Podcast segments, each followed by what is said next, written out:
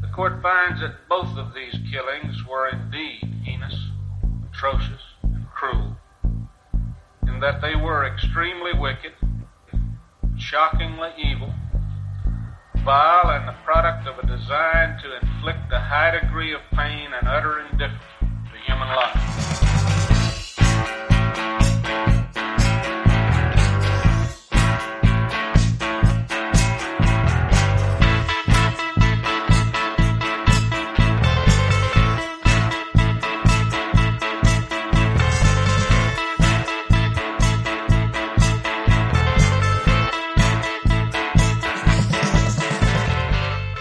Hola a todos, buenos días, buenas tardes, buenas noches, bienvenidos a una nueva entrega de nuestro podcast Extremadamente Crueles, un podcast en el que hablamos de crímenes, asesinos en serie, las mujeres que se enamoran de ellos y de todo lo que se nos ocurra sobre la marcha. ¡Empezamos!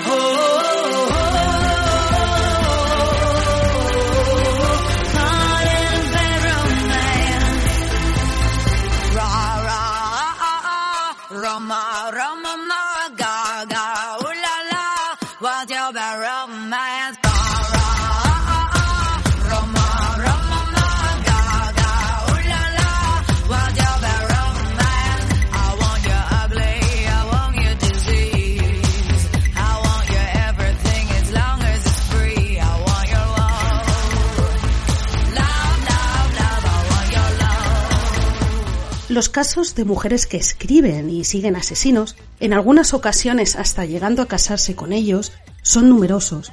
¿Les gusta la imagen de chico malo o es que creen que van a poder cambiarles y redimirles a través del amor?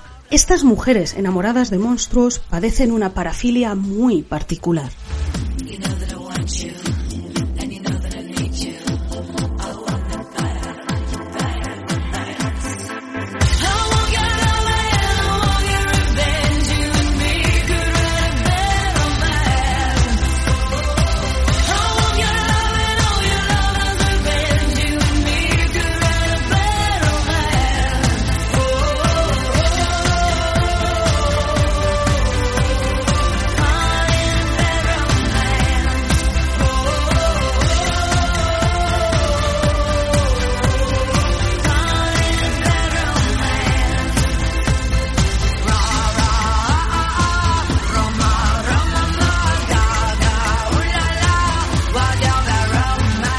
Hola chicas, ¿qué tal? ¿Cómo estáis? Hola, muy bien, muy bien. Una semana la verdad es que bastante tranquila. ¿Y vosotras qué tal? Pues nada, aquí respirando ya, is in the air, respirando, ¿no, no lo notáis? ¿No, ¿No lo percibís? Está aquí como el ambiente cargado Sí, sí. de mm, vibraciones amorosas especiales, porque si estamos hablando de amor, aquí en este programa tenemos que hablar de amor muy entrecomillado siempre, ¿verdad? Bueno, bueno, bueno. Sí, sí, este, este programa hoy va con corazones, con en vez de una O ponemos corazoncitos. Y este programa es muy especial por varios motivos. Pero Es mucho, uno de nuestros mucho. especiales, que sabemos que os gustan mucho, y además tenemos hoy una sorpresa muy especial. Que por fin, bueno, tenemos nuestra primera invitada. ¡Bien! Nuestra primera experta, Bien. Chispas. Sí, que siempre estamos, ay, a ver si nos escucha algún psicólogo, a ver si nos escucha algún abogado. Ya, por fin. Tenemos aquí una a una psicóloga. valiente que se ha atrevido aquí y a la que le agradecemos muchísimo que esté hoy con nosotras. Eh, Presentamos a nuestra, a nuestra psicóloga de hoy. Eh, se llama Verónica Pérez y bueno, bienvenida a- con nosotras. Muchas gracias, chicas. Bienvenida, pero. Jo, tenía muchas ganas, llevaba escuchándoos bastante, así que tenía muchas ganas de participar en uno de, de los programas. Bueno, prepárate. Hemos venido a pasárnoslo bien. Hemos venido a jugar. No hay miedo, Lo importante es participar. no hay dolor. Exacto. Pues muchísimas gracias por, por estar hoy aquí, Vero, y bueno, te vamos a bombardear gracias, a sí. preguntas, porque tenemos muchísimas dudas, ¿verdad, Bueno, mientras chicas? sean fáciles. Sí, sí, sí, sí, no vas a tener que pedir el comodín del público, ya verás, los vamos, las vas a sacar todas a la primera. Chicas, nos han salido, nos han surgido un montón de dudas y de preguntas preparando todo esto, viendo aquí está este, este material que tenemos hoy aquí, porque vamos, vamos, esto es tremendo, ¿eh? Yo tengo, yo tengo una que me está reconcomiendo, pero bueno, luego ya al final, ya sé. Muy bien. Pues bueno, vamos a todo esto. Estamos aquí, como siempre, enrollándonos, enrollándonos con cual perciatas y no hemos dicho de lo que vamos a hablar. Eso cuéntanos. Vamos a hablar de la hibristofilia. ¿Y Mm, qué es hibristofilia? Me preguntas mientras clava siempre, acabo con lo mismo de la pupila azul. Pues, eh, pues estas mm, señoras que, bueno, a ver, esto desde el desconocimiento total que una de letras no es psicóloga. Estas que se enamoran de achechinitos en serie o terroristas o eh, tipos Gente así mala, malotes malosa. en general. Malote, ¿no? Entonces, pues ya que tenemos psicóloga in the house, pues que nos explique un poquito qué es esto, porque pues eso nosotras, ya sabes, nivel usuario. Lo que... Bueno, yo tenía también, ya, sabe- ya me, me habéis adelantado un poquito, porque claro, yo tenía la definición de corralillo, Ah, bueno. que era lo de pues amor por gente peligrosa, el malote del barrio, cualquier cosilla así. Pero vamos ya, vamos a la parte aburrida que es sacarnos el DSM4, bueno, ahora es 5. y nada, la definición, ¿vale?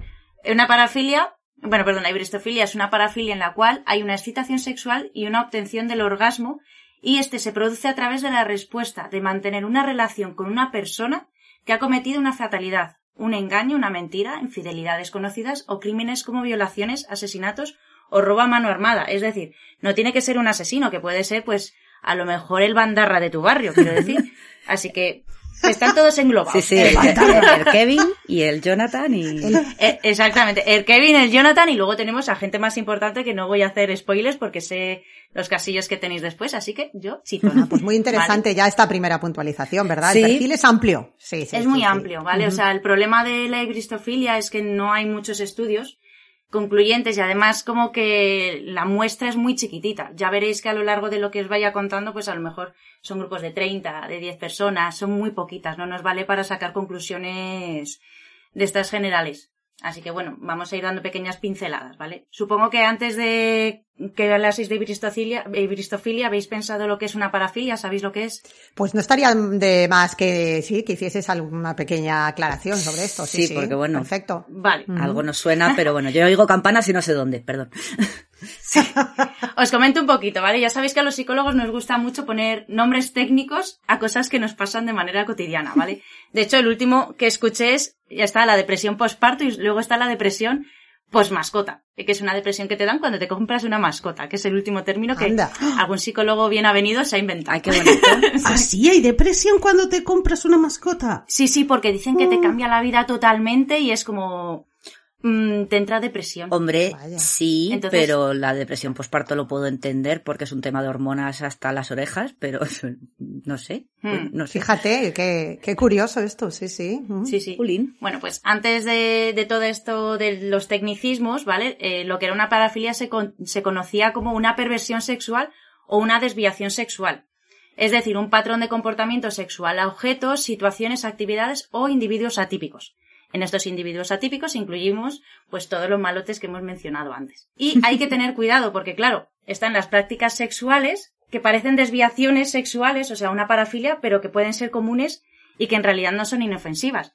Entonces, para que entendáis un poquito, os he preparado un juego. ¡Bien! Que vamos a llamar Bueno. un poquito como el 1, 2, 3 parafilia otra vez. Ah.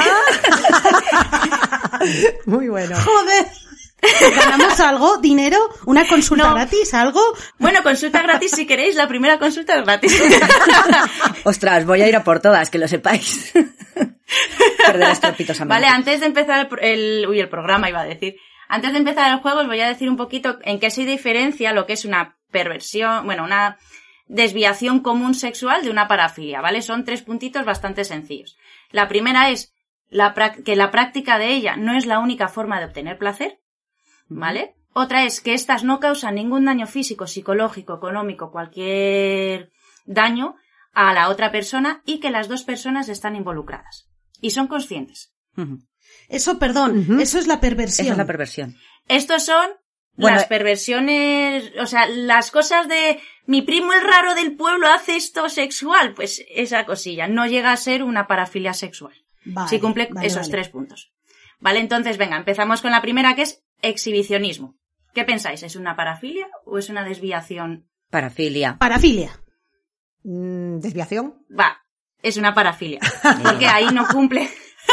ahí causa, a ver, ahí causa el daño, bueno, el daño físico, el daño psicológico, la persona que pues, llega a la, la gabardina y te enseña los huevos, la otra persona puede tener un daño psicológico. De hecho, Bea y yo vivimos las dos en Japón y tenemos a nuestro exhibicionista, eh, exhibicionista de Takada que nosotras deseábamos conocerlo. Vale, tengo que, vamos a aclarar que, que eh, esta señora psicóloga y yo nos conocimos en Japón, ¿vale? Así que hemos vivido muchas historias ahí. Quedarían para otro podcast, vamos. Sí, para varios. Bueno, y ese, ese además os haría también daño al ojo. De, ah, ¿por qué? ¿No? O sea, daño físico no, también daño al ojo no, más bien Psicológico. psicológico con gafas o algo, ¿sabes? No había producido risa. Sí, lo veo. Vamos. Claro, exactamente. Vale, y luego también uno de los dos no está involucrado y no es consciente de que de esa claro, involucración. claro, claro, tienes razón. ¿vale? Sí, sí. Ujú. Vale, vamos a la siguiente. Chupar pies. Mm, Parafilia. Perversión. Eso es una, eso es una perver- perversión, yo creo, sí. Bueno, pues, depende del contexto. María va al revés. María va al revés. Hombre, si son pies de cadáveres, pues hombre, es parafilia. no, no, no, no. He dicho chupar pies. Vale, no, yo digo No lo he que pillado. es- Vale, chupar pies es una desviación, pero no es una parafilia, porque ahí están los dos involucrados. Ah, bueno, claro. También es cierto que a lo mejor tú es- conoces a un chico y de repente te chupa un pie Claro. y te queda un poco raro. Y te puede dar, dependiendo del caso, claro, sí, sí, te puede dar muchísimo gusto, muchísimo Claro, asco, claro. ahí ya empezamos un poquito más tal, o sea, ya es una definición un poco más, Vale. más Sí, esa. era un poco más Aquí viene pillar, una ¿eh? que es, sí, pero esta viene más a pillar, ¿eh? esta Hostia. tiene es- Eres mala. la lluvia dorada.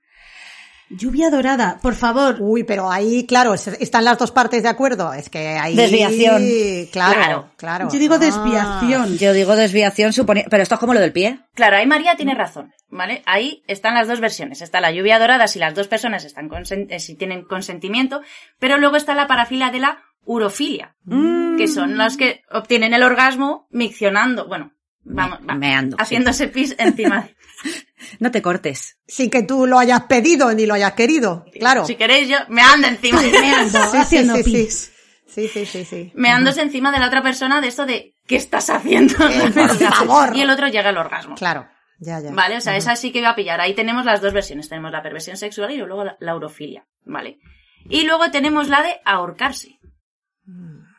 Ahorcarse es a uno mismo, es desviación. Desviación, porque es a ti mismo, ¿no? Yo diría que sí. Ahí entramos dentro de una parafilia sexual. ¿no? Anda. ¿Así? Esta sí que iba a pillar. Vale, de hecho se llama asfixiofilia. Ujú. Asfixiofilia. Esta es de nota. ¿Y De hecho, yo esta no la conocía porque, eh, pues, esta está definida desde hace bastante poco y de hecho hubo unos casos hace varios años. De, de hecho, hubo un actor famoso que se ahorcó dentro del. David Carradine. Bill. Exactamente. Y el de los Inexes eh, también, esta creo. El cantante de Sí, Nexus. ese, bueno, ese siempre está un poco entredicho, pero sí, también se le atribuía a eso, sí, la autoasfixia erótica, yo había leído, no sé si es lo mismo. Claro, una cosa es la auto, autofi- autoasfixia, jolín, autoasfixia erótica, que eso es un poco también, de hecho ha habido en varias películas, había una película que ya no me acuerdo que era el de Shakespeare in Love, que también tenía una hermana Ah, que estaba sí, medio zumbada, sí, sí. que se dedicaba a ahorcarse con un pañuelo. Sí, Vale, pues eso ahí, eso sí es autoasfixia, pero no estás exclusivamente en el orgasmo, es una excitación sexual. Mm, vale, aquí es gente que solamente llega al orgasmo ahorcándose. Vale. Bueno, no ahorcándose, sí, o sea, porque sí, si no sí, se sí, me pero vamos, Sí, el bueno, pues, intento, ¿no? entender, El casi. Intentando. Ujú, Y luego a veces que se le va la mano. Ya, ya, ya, ya. Sí, Mm. Vale, aquí normalmente puede ser por dos personas o hacértelo tú solo, en un armario, con una corbata. Claro. Ya, ya, ya. Bueno, y eso es lo que decían del marido de la, de la, la asesina del De la, ¿cómo se llama? La chica esta que era la presentadora de televisión, que Raquel el marido Sánchez había aparecido Silva. suicidado, eso. Sí. Ah, ya. El chico esa, este, de- Mario Biondo, sí, que está esto Mm. muy turbio ese tema, sí. Yo es que soy malísima para los nombres, o sea, que yo, yo doy pistas de las yo doy pistas de las cosas, pero vosotras sacáis el nombre. O sea, ese Vale, es vale. otro juego, las adivinanzas de Vero. Oye, pues muy interesante esta, esta introducción así a modo de acertijo que no he dado ni una, pero que me ha quedado el concepto clarísimo, vamos. Sí, vale, es un poquito tal. Eso era la finalidad, ¿vale? Y luego también hay parafilias muchísimo más raras. O sea, está la necrofilia, está, pues, por ejemplo, otra clase de fetichismos, y una que yo no conocía, que es la, a ver si lo digo bien, ¿eh? Necroauditivofilia. ¿Eh? Mande. que es que yo obtengo el orgasmo a través de escuchar audios de gente muerta. Pero si está muerta. O sea, gente, audios de gente antes de morir. O mientras muere. Sí. Gente, No, no, no, antes de morir. Es como si yo, por ejemplo, me pongo una, un audio de Charles Manson Ah, vale, y llego al orgasmo. vale, vale. ¿Valdría una canción de los Doors? Claro. Es que si a alguien le mola me voy a Michael callar, Jackson, me voy, chicas, hasta luego. O sea, pero simplemente, o sea, no tiene que ser, eh, digamos, nada especialmente tétrico. Simplemente el hecho de que esa persona esté muerta y tú estés escuchando el audio ahora. Sí, Ah. exactamente. Vale, vale, vale. Como si yo me Sí, pongo sí. una película Marilyn Monroe y eso me pone a mil. Claro.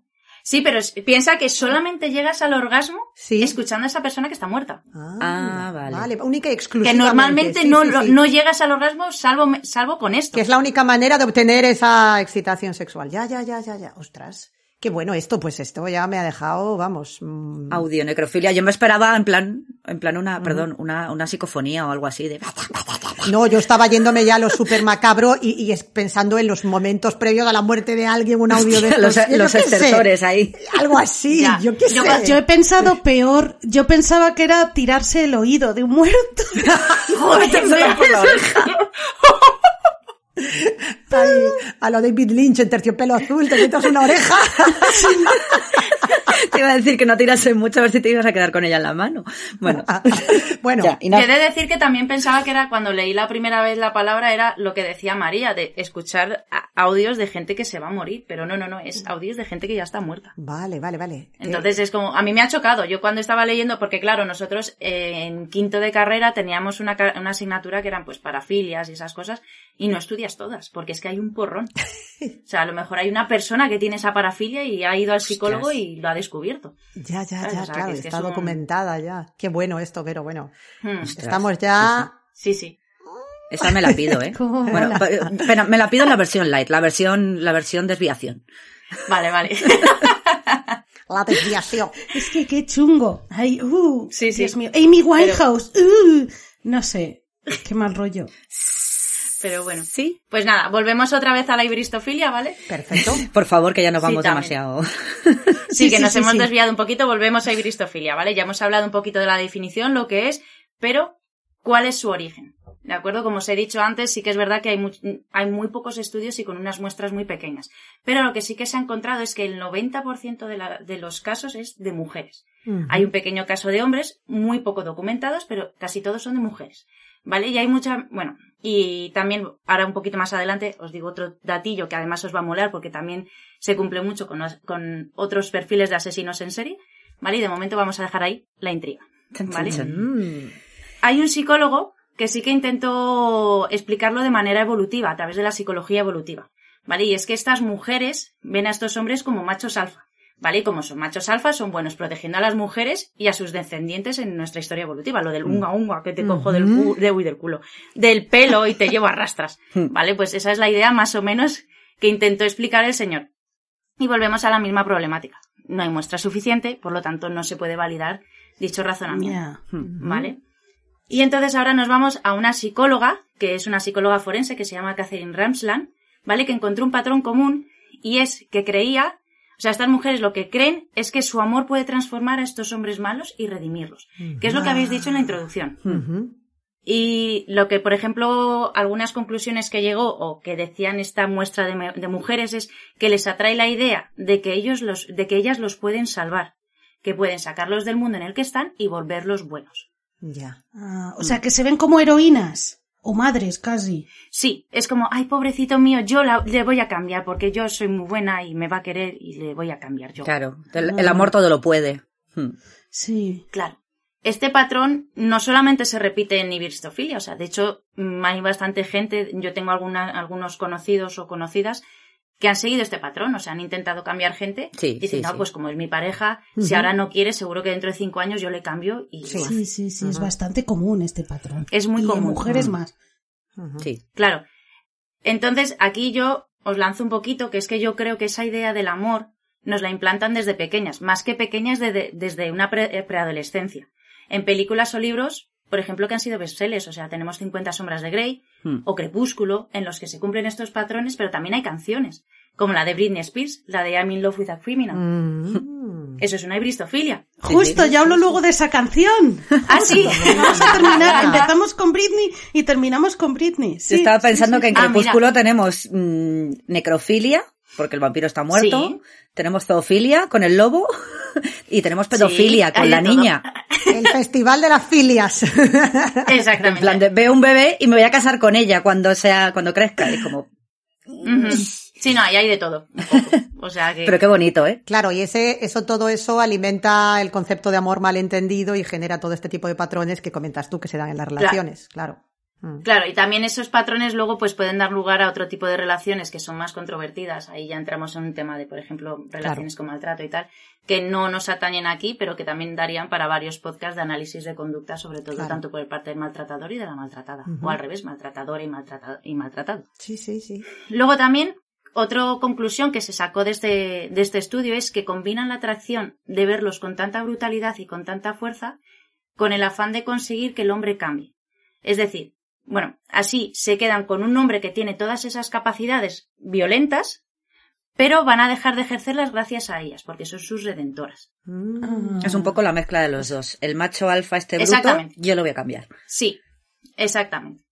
Vale, a lo mejor, perdonad mi español, es que lo he traducido un poco del inglés y a lo mejor queda una frase un poco inconexa. Bueno, bueno, veo que la habéis entendido bien. No, no, no, lo hemos entendido, yo creo que se ha entendido Sí, sí, sí. perfectamente. Sí, sí, sí. Bueno, hay otros psicólogos también que hacen mención a que estas mujeres se acercan a ellos por un factor maternal, ¿vale? Tenemos la que se las que se acercan por el, es el macho alfa, me atrae el macho alfa, y luego están las que tienen ahí un afecto maternal, tienen una falta de relación, una, mm, un problema familiar de casa, de crianza y tal, que piensan que ellos eh, son unos niños que, mm, bueno, que intentan proteger al niño que alguna vez fueron, ¿vale? Y les da igual porque están encarcelados, les da igual qué atrocidad hayan hecho, que les causa pena o incluso ternura. Ujú.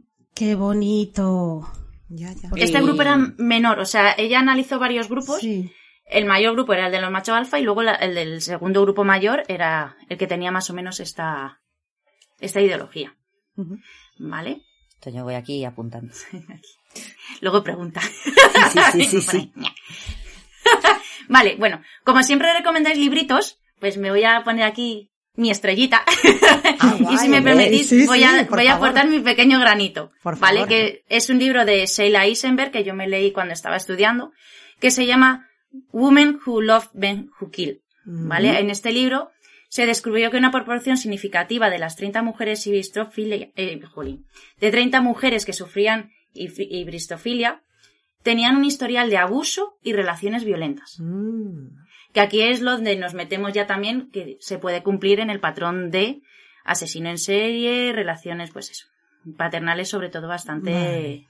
violentas. Sí. Pero sí, sí. volvemos a lo mismo, al ser una muestra muy pequeña, no son conclusiones que se puedan luego sacar de manera general. Sí, que es un poco... hmm, Pues ese, ese me lo apunto. Vamos. Ah, pues sí, la verdad es que sí. Sí. Y sí, sí que me lo apunto. Jo, pues muchas gracias. Yo ya he apuntado alguna Y cosita. espera, sí, me queda un poquito más. No, no Ah, vale, cortes. vale. Bueno, no, me queda un poquito. Una cosa que me ha gustado, que la pregunta que te iba a hacer, me alegra que te hagas esa pregunta, luego te lo pregunto, porque ya- lo has dicho antes Vale. y, y me llama mucho la atención. Vale, luego, pregunta, o sea, esto es un poco ya más para cómo comienzan las relaciones, porque yo muchas veces, o sea, yo mientras estaba leyendo sobre el tema y tal, es como, ¿y cómo llega esta gente a, sí, a claro. relacionarse con esto, ¿vale? Pues las mujeres, este tipo de mujeres se enamoran de los criminales solamente con ver fotos o leer sobre ellos. ¿Vale? No necesitan ni conocerlos en persona. Ah, De hecho, luego también ya veréis en alguno, no voy a hacer ningún spoiler, pero ya se hablará de esto en alguno de los casos. Luego también, primero empiezan a escribirles y luego ya después es cuando empiezan ya las llamadas, visitas e incluso llegan a involucrarse en su defensa o ayudarles económicamente. Y en otras ocasiones apenas hay contacto físico con la idea ahí romántica de ah, me voy a tirar a- al que está en la cárcel o a este malote, ya les vale. Sí, sí, sí. ¿Vale? Luego también hay un caso poco frecuente de hibristofilia extrema en las mujeres que pueden llegar a ser cómplices de los crímenes con sus amantes. Y yo cuando hablo de esto, ¿en qué piensa, en quién pensáis? Me entran varios. Pues yo estaba pensando en la primera nuestra, en Bonnie Parker, ¿no? Bonnie and Clyde. Sí, Bonnie and Clyde. Exacto. Yo también, sí, sí. sí. Antes de, eh, antes de definir esta parafilia, se conocía como el síndrome de Bonnie and Clyde. Y luego pues ya no toco más por eso, por el tema de, de que ya vosotras vais a hablar. Y ya para concluir tengo un libro más, ¿de acuerdo? Que es el libro de Laura Elizabeth Bullet, que es The Love of, Ba- of a Batman. No Batman de... Batman. ¿Vale? Que analiza 12 casos, ¿vale? Como algunos que trataremos hoy, o incluso puede, llega a tratar el tema de Eva Brown con la relación que tenía con Hitler. Oh, vale, eso es Mm, súper interesante. interesante. Cosas nazis. Sí, sí, Sí, sí. ese está bastante bien. Y luego os traigo una pequeña sorpresa que descubrí ayer, y es que resulta que van a estrenar hoy una peli llamada Ibristofilia. ¿De acuerdo? He visto el cartel y tampoco es que se diga que sea muy buena. O sea, son de estas series de que a lo mejor, perdón, serie no. Es de estas pelis que molaría ver en tu casa con unas palomitas y con tus amigas riéndote de lo mala que es la peli. Sí, porque verla sola se hace bola. Y comentando la jugada. O sea, que tenemos peli para el fin de semana. Qué guay. Y yo por mi parte ya doy concluido. No, no, ha sido espectacular la introducción, vamos, estamos ya, Sí, sí, sí. ¿verdad? Ahí con los dientes largos. Además han surgido más dudas, ¿eh? Sí. No es por nada. Muchísimas gracias, Vero. Sí, yo he ido apuntando cosas, o sea que luego beware, prepárate Sí, sí, porque luego vamos. qué miedo, qué Y miedo. oye, y si algún oyente tiene alguna pregunta, Sí, claro. Que la puede escribir, ¿eh? Que se la hacemos llegar a nuestra psicóloga personal. De cabecera. Sí, sí, sí, no. Psicóloga de Pero cabecera. relacionada con ibristofilia, que luego cobro consulta. Y al final, ¿quién ha ganado el, el, el este? ¿Quién ha El- ganado? El, verdad. concurso. Mariano. No, yo no.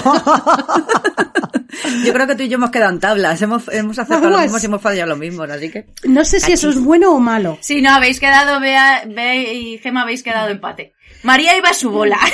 Sí, yo esta noche he dormido fatal y mis neuronas están despertándose todavía. Be- María a lo mejor habría que darle dos puntos por la, la jodida que ha acertado. O sea, Por que eso. ahí también. Gracias. Gracias, público. Bueno, pues yo creo que por alusiones podemos entrar ya en materia, ¿verdad, Gema? Sí. Pues sí, aquí con lo que, lo que ha dicho Vero, lo del síndrome de Bonnie Parker, claro. Ahora que lo has dicho, porque, o sea, yo la había metido un poco porque había leído en varios sitios que al principio, antes del palabra de ibristofilia, se le llamaba el síndrome de Bonnie Parker. Pero claro, a mí no me quedaba muy claro que fuese ibristofilia porque, pues tenía un poco la idea de que, que tú al final pues eso, como que querías redimir al macho, pero tú realmente no hacías nada. Pero bueno, luego hemos visto que hay casos que sí, que luego tú te metes ahí y eres Sí. tan sanguinaria como él o más. Entonces, claro, porque esta era una joyita, aquí la amiga. Y bueno, así un poco rápidamente, porque si no, estamos aquí hasta pasado mañana, que tenemos unos cuantos casos.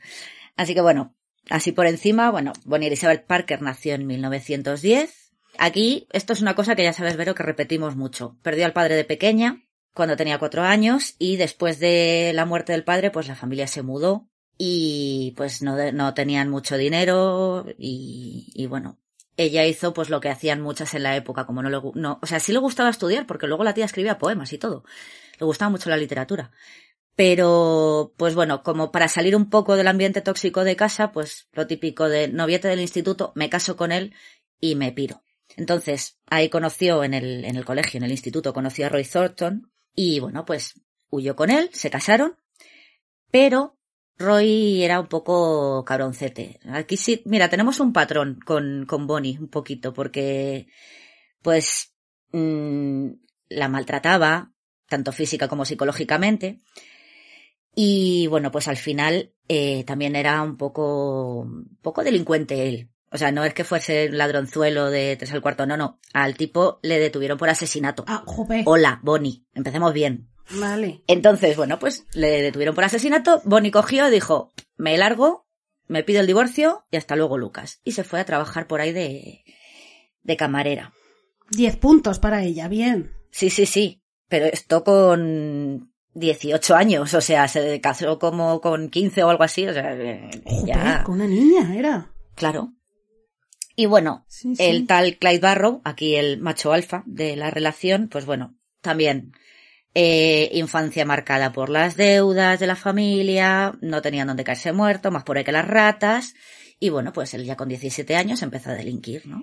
Al principio, pues bueno, pequeños hurtos, ¿no? Para, pues algo para comer, robo aquí un pan, robo aquí no sé qué, y bueno, pues pues le cogió el gusto, ¿no? Al tema. Entonces, pues ya del pequeño robo nos metemos en allanamiento, luego en atraco, en secuestro y ya nos vamos directamente al asesinato. O sea, con 21 años ya había pasado dos veces por la cárcel. Qué joya. Una laja con dientes aquí, Klein. Mm, Una carrera criminal, vamos. Meteórica. A todo sí, sí, sí. Entonces, aquí ya llegamos al momento romántico, ¿vale? Esto es un poco historia así de... Hay varias versiones, pero bueno, como la más aceptada es que pues se conocieron en la casa de unos amigos en enero de 1930 y el flechazo fue mutuo. Ay. Él, pues ella ahí hablándole de que si la literatura, que si que escribía poemas, él diciendo, ay, pues yo contigo quiero llevar una vida recta y tal. Y pues, ay, ahí los dos enamorados y tal, pero qué pacha. Pues que a Clyde le volvieron a meter a la cárcel. o sea que lo de cariño, Cachis. cariño, esto de la vida buena y Ordenada. ordenada y dejó de robar, dejó de matar, pues le duró poco. Sí, sí, vamos. Entonces, eh, pues le metieron a la cárcel otra vez, ya por enésima vez, y salió dos años después. Y ya fue en 1932 cuando empezaron eh, ya la carrera delictiva los dos. Porque es eso, eran, a ver, al final era la típica, bueno, de estos tenemos varios, tenemos a John Dillinger, por ejemplo, en los años 30, tenemos a Machine Gun Kelly, de estos, mm, eh, lo diré, bueno, estos delincuentes que pues eran directamente de primero disparaban y luego, y luego preguntaban, ¿no? De entraban a robar bancos y se tenían que cepillar a 20 con la Thompson, se lo cepillaban. Entonces, bueno, pues estos también empezaron a, a robar en tiendas, gasolineras, atracaron bancos y asesinaron a, a- por lo menos a nueve personas. La mayoría agentes de la ley, pero también asesinaron a alguno que pasaba por ahí. O sea, de esto de balacera, como dicen en México, y si pasabas por allí, hasta luego. Es lo que dices, tenemos un poco la imagen esta romantizada de las películas de ay, Bonnie and Clyde, no sé qué. Eran unos sanguinarios del copón. Tanto él como ella. Sí, sí, cabroncetes eran los dos, sí, sí, o sea, ninguno se libraba. Sí, sí, que dices, que ves las fotos, dices, ay, el modelito de Bonnie, ya lo quisiera yo. Pero dices, es una japuta, con perdón. O sea, era tan mala como él, porque ella también, también estaba ahí a tope con, con las escopetas. Sí, sí. Entonces, bueno, claro, se escapaban y tal, bueno, toda esta época que fue cuando, cuando se fundó lo de el FBI, ¿no? Creo que fue eh, con, con Hoover y estas cosas, ¿no? Para pillar a Dillinger. Bueno, Más o menos, sí. entonces, pues ya las autoridades, como eran incapaces de cogerlos porque pues tenían un coche robado, que era pues último modelo, aquello iba a toda tralla, o sea, debía ir a 50 por hora o algo así, estamos hablando de los años 30, y, y no les pillaban. Entonces, bueno, pues las, eh, ya en el 34, o sea, dos años después de que empezaran a delinquir. Imagínate el rastro de sangre y de robos y de todo que llevaban estos dos por ahí.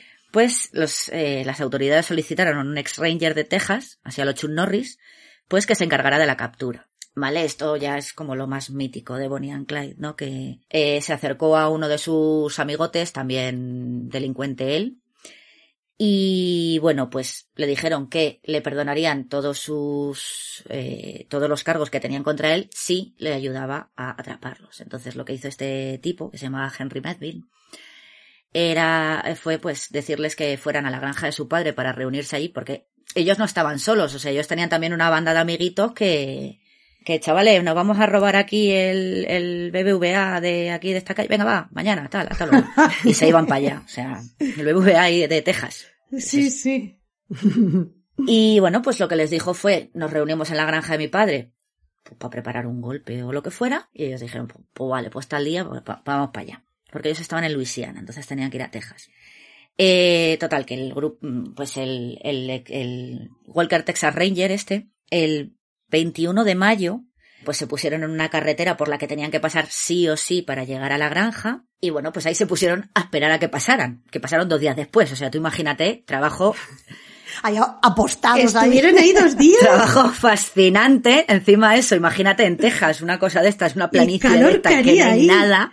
En mayo. Da igual, eso con un café y unos donuts ya está. O sea, Sí, sí. Me los estaba imaginando yo. Pues había uno que era un poco plan- en plan jefe Bigum, porque claro, esto era un grupito, eran como, pues debían ser, cinco o seis, pues dos miembros del grupo, esto es curioso, eh, pues claro, empezaron a decir, porque claro, aquí la, la consigna de la policía era primero disparar y luego ya, si eso, nos acercamos. Y claro, dos de los miembros del grupo empezaron a decir, Y a ella, es que, ¿por qué le disparamos a ella? Pobrecita, si es una chica joven, si es, date cuenta que tenía 24 años ella. Ya. Mm, como que les da un poco de cosita, ¿no? Por ser mujer y tal. Es como, pues, como que este la tiene engañada un poco, ¿no? Ella es una chica inocente. Y el Walker Texas Ranger dijo, mis cojones 33. Aquí se les dispara a los dos. Vamos a matar, porque ella, este sí que la tenía calada. Este, este, Si, si no disparamos, nos Ujú, sí, dispara sí. ella. Entonces dijeron, esto es Claro. disparar a matar, sí. ¿vale? Eh, entonces, el 23 de mayo, dos días después, estos estaban ya del Dunkin' Donuts hasta el gorro. eh, poco después de las 9 de la mañana, pues aquí el coche este de último modelo, el Ford V8, se detuvo en, porque bueno, había un, el, el, fra- el padre de, de, Henry Medvin, del amigo este que les había vendido, eh, había dejado ahí como su furgoneta, como si hubiese pinchado la, una rueda, ¿no? Entonces estos se detuvieron justo delante de los policías, ¿no? Bonnie and Clyde, en, Bonnie y Clyde en el, en el coche, pues pararon. Total, que empezaron ahí, claro, en cuanto se pararon, pa, pa, pa, pa, pa, pa, ráfaga, y el, ya la primera, eh, el, uno de los primeros disparos ya dio a, a Clyde Barrow en la cabeza, o sea, ya le mató de, de primeras. Sí, sí. Pero ¿qué pasa? Como, El primero en la frente ya. Totalmente. Pero ¿qué pasa? Que como estaba, eh, estaba frenando y tal, pues al levantar el pie del freno, el coche siguió hacia adelante. Entonces, claro, ahí fue la de, mm, venga, a descargar ahí el, el cartucho de todo, Sí, sí, la munición toda la munición, ahí, y claro, sí, luego sí. veis el coche y está, está- es un puñetero colador. sí, como un colador, claro. ya, Entonces, ya. a lo mejor Clyde- con cinco disparos ya, ¿no? Hubiera Claro, pero no, Hay que pero con- asegurarse. No vaya a ser. Y de hecho eso fue lo que hicieron con ella, porque sí, a Clyde una bala ya le entró por la cabeza y hasta luego ya no, este ya no va a hacer nada más. Ellos seguían disparando, pero bueno, a Bonnie, claro, al ir en el asiento de copiloto, pues la tenían como más lejos, ¿no? Ya tenía que llegar la bala un poco más, un poco más lejos. Entonces, a ella sí que le dieron eh, varios balazos, pero como que ninguno había sido realmente mortal. Entonces, bueno, estaba la pobre ya ahí medio, medio agonizando porque estaba hecho un colador y el Walker Texas Ranger este directamente se acercó al, como cuando ya vio que el otro estaba muerto y tal, se acercó a ver si ella también estaba, abrió la puerta y como vio que, que estaba todavía viva, pero vamos, ya debía tener un pie más para allá que para acá, ¿no? Hmm. Tenía un pie en el otro barrio, pues decidió cortar por lo sano directamente, se acercó, disparó dos veces a bocajarro a la cabeza de Bonnie Parker Hostia. remató ya. Ujú. y bueno, me encanta la frase de aquí del tipo de era odio reventar la cabeza a una mujer, especialmente cuando está sentada. Pero si no hubiese sido ella, habríamos sido nosotros. Pero si estaba muriéndose la pobre. Ya bueno, no voy a hacer que se levante. Y saque ahí de la liga, saque una Ah, madre. A mí me encanta la puntualización de mujer y estar sentada. sentada. Entonces, bueno, pues ya, ya sí que sí, ya adiós Bonnie, adiós Clyde. Fue bonito mientras duró. Y bueno, se dice que el cadáver de Bonnie había recibido 57 impactos de bala. ¡Hola! O sea, que era un colador. Ya ves. Y que el de Clyde, 51. Ahí, ahí se andaban, ¿vale? Y cuando los enterraron, porque claro, esto eran famosísimos en la época. O sea, la prensa, pues era, es que era como, como si fuera un serial. O sea, que han hecho estos ahora? Y la gente estaba pues como enganchada a, Sí, a los crímenes de estos, de estos dos. Entonces, pues cuando les enterraron, mogollón de gente, o sea, como si fuera una estrella de Hollywood. Eh, mogollón de gente ahí acercándose a, pues, en la pro- bueno, procesión del ataúd, pero bueno, de esto que se llevan el ataúd de la morgue al, al cementerio y tal, mogollón de gente por la calle, en plan a ver si veían el ataúd, una cosa, una cosa loca. Y, y bueno, pues aquí ya un poco así, por encima, la historia de Bonnie and Clyde, pero claro, yo decía, bueno, esta sí, se enamoró del macho alfa, un poco lo que decía, pero, pero aquí tampoco lo veo, o sea, sí, macho alfa, porque bueno, pues soy un chico malo, ¿no? De, hey, está en la cárcel, nena, no sé qué, pero luego llega, te, te, te, te recita un poema y dices, ay, no, me quiero casar contigo y tener hijos y una casita con una valla blanca y perros. Ay, tío Clyde, Una pregunta, porque aquí todo el mundo, porque claro, según lo que vemos, lo que leemos sobre Bonnie and Clyde, ¿no podría ser el caso de viristofilia al revés? Que fuera él el que estuviera totalmente colado por ella colado no es una buena y re- lección de realmente fuera él a, Bueno, pero que fuera ya realmente el mach- macho alfa. Porque a mí me parece, por lo que he leído y tal, que ella era muy alfa. Los dos, yo creo. Muy alfa y creo que era el tonto. Y creo que él era el tonto más... O sea, los dos estaban enamorados, pero yo creo que era él más tonto aún enamorado. No sé, o sea, me da la sensación de que ella no era una tontita como vamos a leer. Como No, no, no, ella no, ella, era lo que he dicho, eran unos Claro. ambos. Entonces, casi una Él, a ver, bristofilia común, no sé. Él muchas luces no debía tener, pero a mí lo que me llama la atención es esto, que vale, empiezas delinquiendo porque no tienes dónde caerte muerto, pero luego ya llegamos al asesinato que esto es como, mira, esto ya es vicio, Clyde, cariño. Hmm. Entonces, eso del momento este, que a lo mejor, que también es un poco, mm, tampoco es una cosa com- comprobada, o sea, es como los rumores, ¿no? Pero bueno, no sé si se- es una historia cierta o no, pero bueno, es como lo más aceptado, que se conocieron en una casa de unos amigos. Entonces, esto del rollo de de repente me enamoro hasta las trancas y quiero dejar esta vida delictiva por ti, Hmm. es un poco raro, ¿no? Porque ella sí, a ver, ella veía- hemos visto que, que, que sí que tenía un poco de, de filia, nunca mejor dicho, por, por los chicos malos, ¿no? Ya el, el marido, ex marido, eh, ya era un cabrón. Que la aguantó tres maltrataba años, y- ¿no? O así. Hmm. Hmm. Y luego este, pues. No, y además es, es lo que dice Gema también, o sea, él dijo que iba a cambiar, entonces ella estaba pensando también lo de, ay, ¿qué le voy a cambiar? mm, Va a ser más mí, bueno ¿no? por mí. Vale. Claro, o sea, tenemos lo del macho alfa y luego lo del efecto de, de que le voy a hacer cambiar. Qué buena soy. Aunque luego sea igual de mala y, y hubiera hecho lo mismo, ¿sabes? O sea, es que luego ya entras ahí en un vórtice que es muy difícil salir. Claro, a lo mejor también es un poco el le voy a cambiar, pero bueno, luego eh, también esta gente que piensa, ya no estoy hablando de, de Bonnie, porque sino de lo que hemos dicho, hay mucha gente que tiene esta concepción de pues voy a cambiar no porque sea malo, sino porque pues eso, voy a hacer que cambie, ¿no? Esta pareja que tengo. Sí. También esta gente, mucha gente cambia su forma de ser o sus gustos o su, mm, yo que sé, forma de vestir o lo que sea por esa persona. Sí. Entonces también podríamos Claro. tener ahí un poquito de eso de, bueno, ya le cambiaré, pero bueno, como a lo mejor le mola más que sea así mala como él, ¿no? Un poco puede ser. Sí, bueno, a ver, por ejemplo, ahí tenemos un claro clásico en la peli de Gris. Mm. Mm, interesante, muy es buen ejemplo, verdad. Sí, sí, es sí. Hombre, no. No creo que sea tanta, ¿eh? A ver, no, pero ella se enamora del chico malote y cambia todo su carácter por él. Y él por ella. Sí, pero él también cambia por ella. Me refiero, ahí él también Ah, bueno, es él verdad, dice, ah, para verdad, yo atraerla voy a ser el chico atlético que va en contra de mi, mi canon de, de, de, de- bueno, de, de masculinidad sí, que él de- tiene. del- sí. O sea que ahí hay un cambio por los dos, por las dos partes, Claro, aunque luego sí. al tío le mola más, ¿sabes? Si esté la otra claro. con los leggings, bueno, a mí también me molaría más que estuviera con los leggings de cuero, ¿sabes? Pero oye, que, Sí, pero sí, es sí, verdad. venga, vale. Pues bueno, no sé qué os parece aquí Bonnie Parker, porque a mí me parecía un poco rara, pero bueno, si la psicóloga dice que es bistofilia extrema, yo me lo creo. Sí, que yo aquí- sí, ese es un caso de bistofilia extrema. Sí, sí, sí. Sí, es que se retroalimentaba ahí también, pero yo no sé si estoy influida por la película, fíjate, y por la manera en que representaron a, a- a- lo representaron a él en la peli, pero porque aparte luego ya entran en temas, no sé si la habéis Sí. visto, ¿no? Pero incluso hay como connotaciones sexuales por parte de, se, se intuye como que hay una impotencia sexual por parte de él y una serie de cuestiones que intentan ahí un poco, no sé si esto fue una invención de los guionistas o si tenía alguna base histórica, pero sí que parece que ella emerge como una figura más poderosa, más dominante, ¿no? De la relación, que se retroalimentan, pero que ella tiene, digamos, un peso, no sé. Sí, eh, Quizá yo me he quedado muy enganchada de, de la forma en la que en la que lo representaba Faye Dunaway también en la película, no sé, y por lo que dice Bea. te estoy de acuerdo lees. contigo. Es que a mí también me da la sensación de que era alfa. Ella mujer alfa.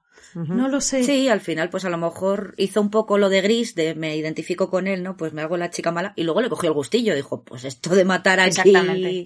He encontrado mi vocación en la vida. Sí, sí, sí. Y como bueno, pues esto de coger y disparar a la gente con una escopeta y reventarles la cabeza, pues va a molar.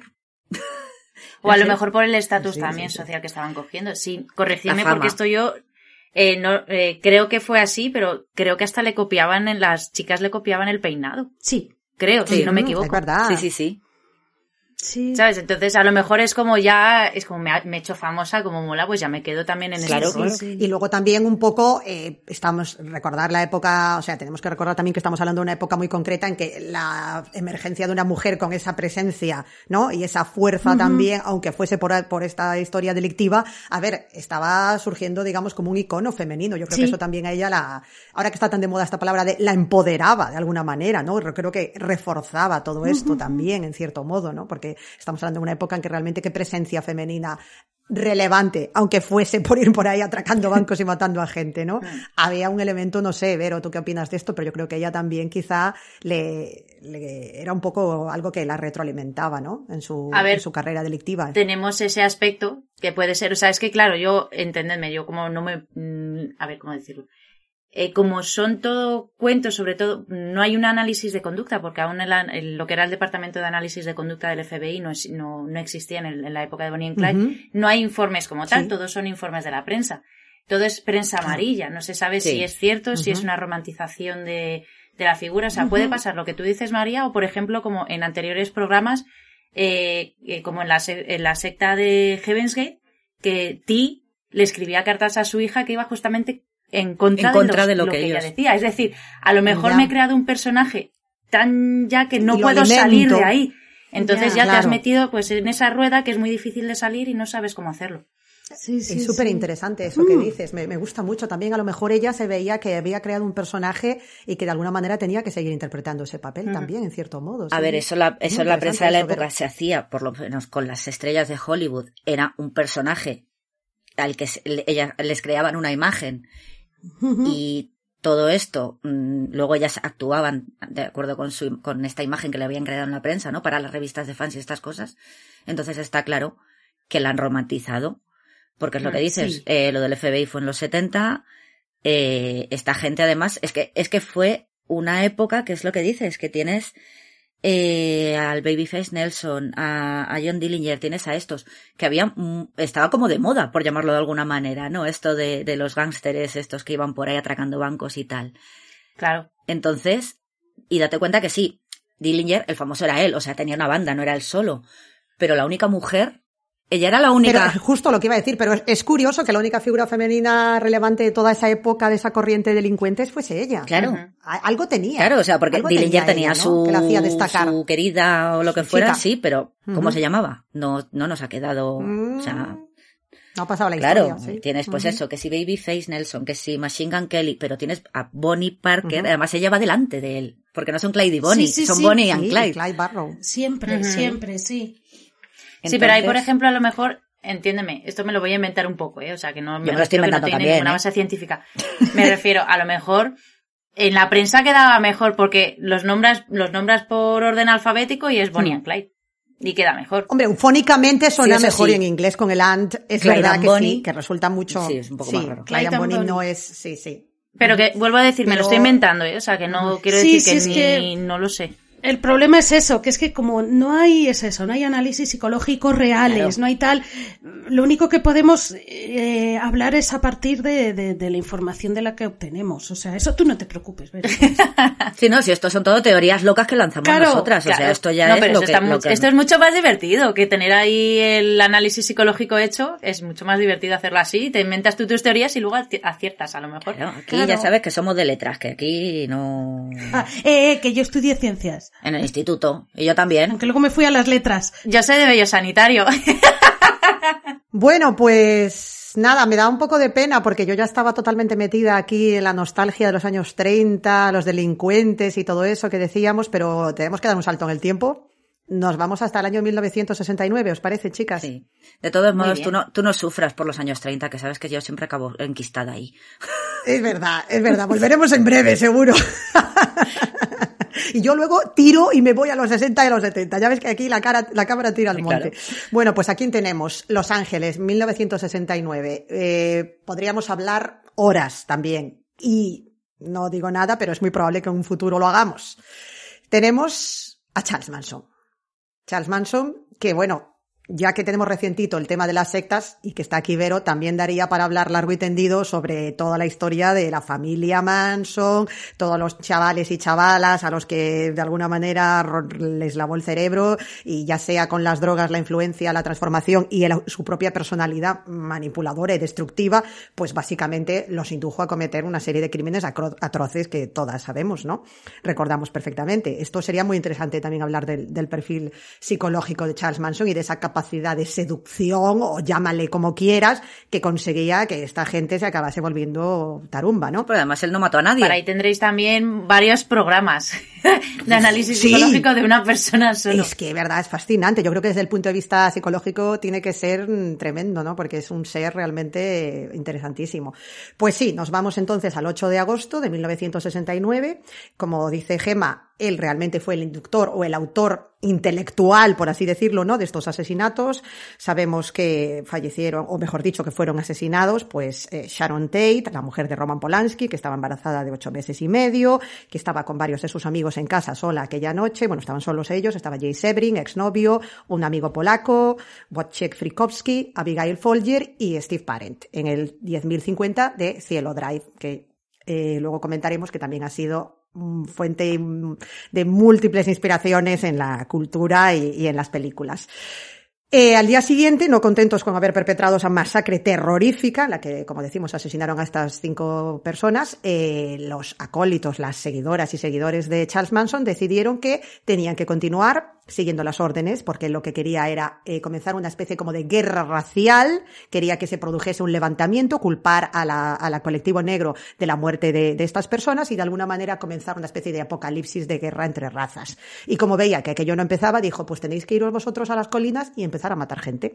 En la primera noche se cargaron a la pobre Sharon y a los cuatro amigos que estaban con ella, sí, Roman Polanski estaba en Londres en ese momento, y a la noche siguiente, pues, eh, mataron a Leno y Rosemary La Bianca, que eran los dueños de, unos, de una cadena de supermercados, y estaban en su casa también, y fueron igualmente asesinados. Bueno, hasta aquí mm, lo que todos conocemos y sabemos. Eh, hubo algún, hubo, yo lo que no sabía es que preparando esto, que bueno, como ya digo, sabe, se saben muchas cosas, pero algunas han quedado ahí un poco en el olvido.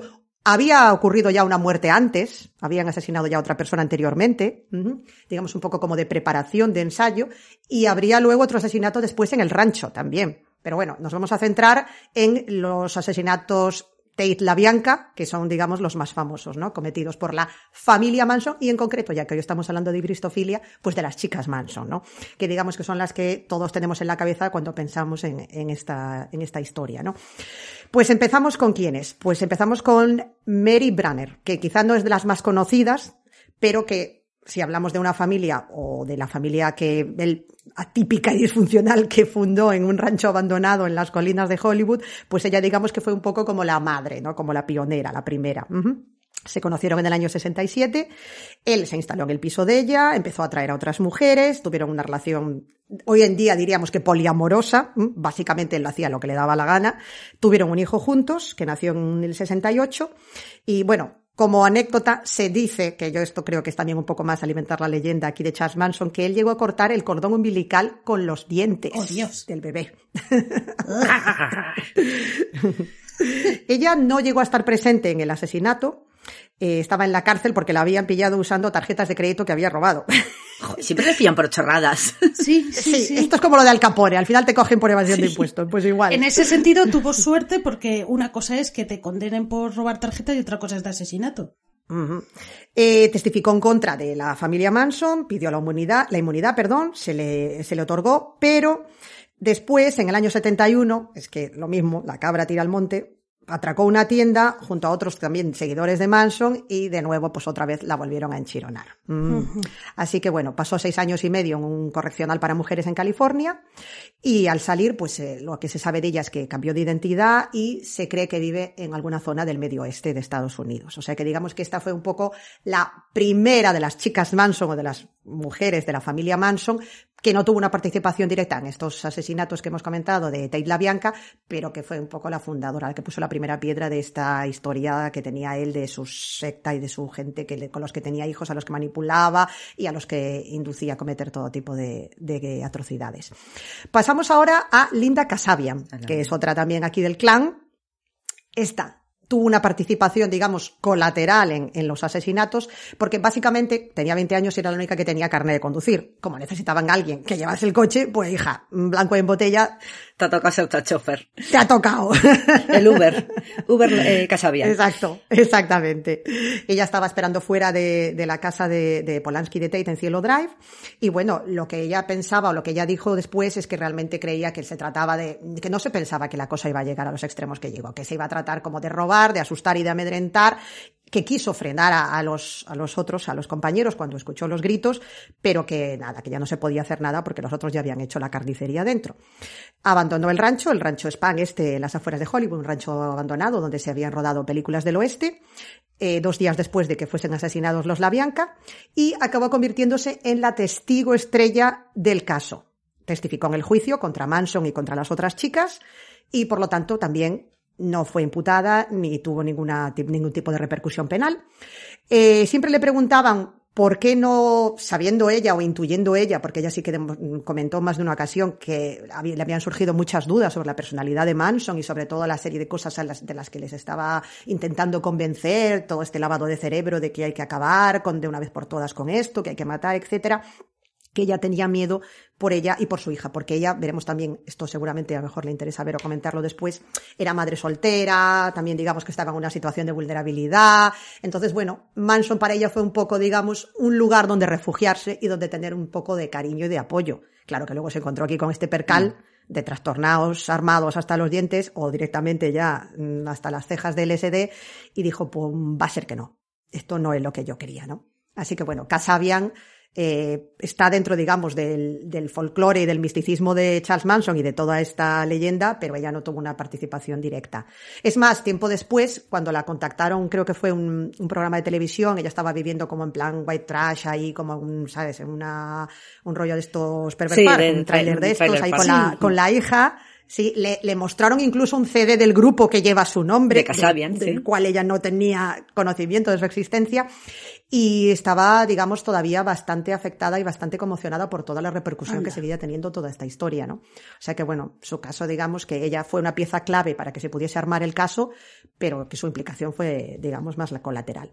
Pasamos ahora a, a lo gordo. Tenemos a Susan Atkins, ¿vale? Que nació el... Está, está telita, ¿eh? Está telita y vaya aquí con la amiga, sí, sí. Eh, nació el 7 de mayo de 1948 en San Gabriel, en California. Padres alcohólicos, aquí empezamos ya con las muesquitas Sí, sí. también. eh, la- un entorno familiar absolutamente desestructurado, su madre muere de cáncer, el padre acaba marchándose, la deja, la abandona a ella y al hermano, pasa por casas de varios familiares y finalmente acaba conociendo a Manson en 1967 y decide unirse también a la comuna, grupo, colectivo este que tenía él allí formado. La apodaron Sexy Sadie por una canción de los Beatles. Que le gustaba. Y no tenía, decimos, pues eso, ni 20 años aquí la criatura cuando llegó y ya tenía un historial también detrás interesante. Había estado ya en la cárcel por el tema de robos. Aquí tenemos aquí otro de nuestros momentos eh, de sincronicidad y de nuestro universo extremadamente crueles. Había, según parece, formado parte del grupo de Anton LaVey No, también. no, ¿Qué tal baila? Sí, había aparecido incluso en Toples, decían, en uno de los espectáculos estos satánicos que se montaba él. Tuvo un hijo en el rancho también. Y eh, esta sí que fue acusada de, de participar activamente en, en todo lo que fueron los, los asesinatos y además es a la que se le ha atribuido, digamos, una personalidad o un perfil claramente psicópata, de que realmente había disfrutado con las muertes, ¿no? Eh, se pasó todo el juicio entonando estos cánticos que, que cantaban que había compuesto aquí Manson, porque bueno, esto sería para otro podcast, pero sabemos que Manson tenía una carrera frustrada como músico, de ahí también mucho de lo que ocurrió después. luego tiene, tiene disco, de hecho. Es verdad, correcto, es cierto, sí, sí, sí, tienes toda la razón. ¿Qué ocurrió? Pues lógicamente con el, el, la, la confesión o digamos la ayuda de lo que decíamos antes de, de Kasabian, que fue clave para esto, fue condenada a muerte. Sabemos que esta pena después se conmutó, por lo tanto eh, recibió cadena perpetua. Y en el año 74, dato interesante, se hizo aquí un Berkovich, dijo que había visto a Jesucristo, que se le había aparecido en la celda y se convirtió al cristianismo. Bueno, bueno, bueno. Esto es otro tema que a lo mejor Vero también quiere comentar. Estas conversiones a mí carcelarias me fascinan. Eso se da mucho en las cárceles de Estados Unidos. No entiendo por qué, pero hay muchas conversiones al cristianismo. No sé si es porque mejoran la condena o porque, sinceramente. Sí, yo creo Es que posible. Pues interesante esto, ¿verdad? Sí, sí. Bueno, como dato curioso, o digamos para añadir un poco más al perfil y a la personalidad de, de Susan, decir que se casó dos veces mientras estuvo encarcelada.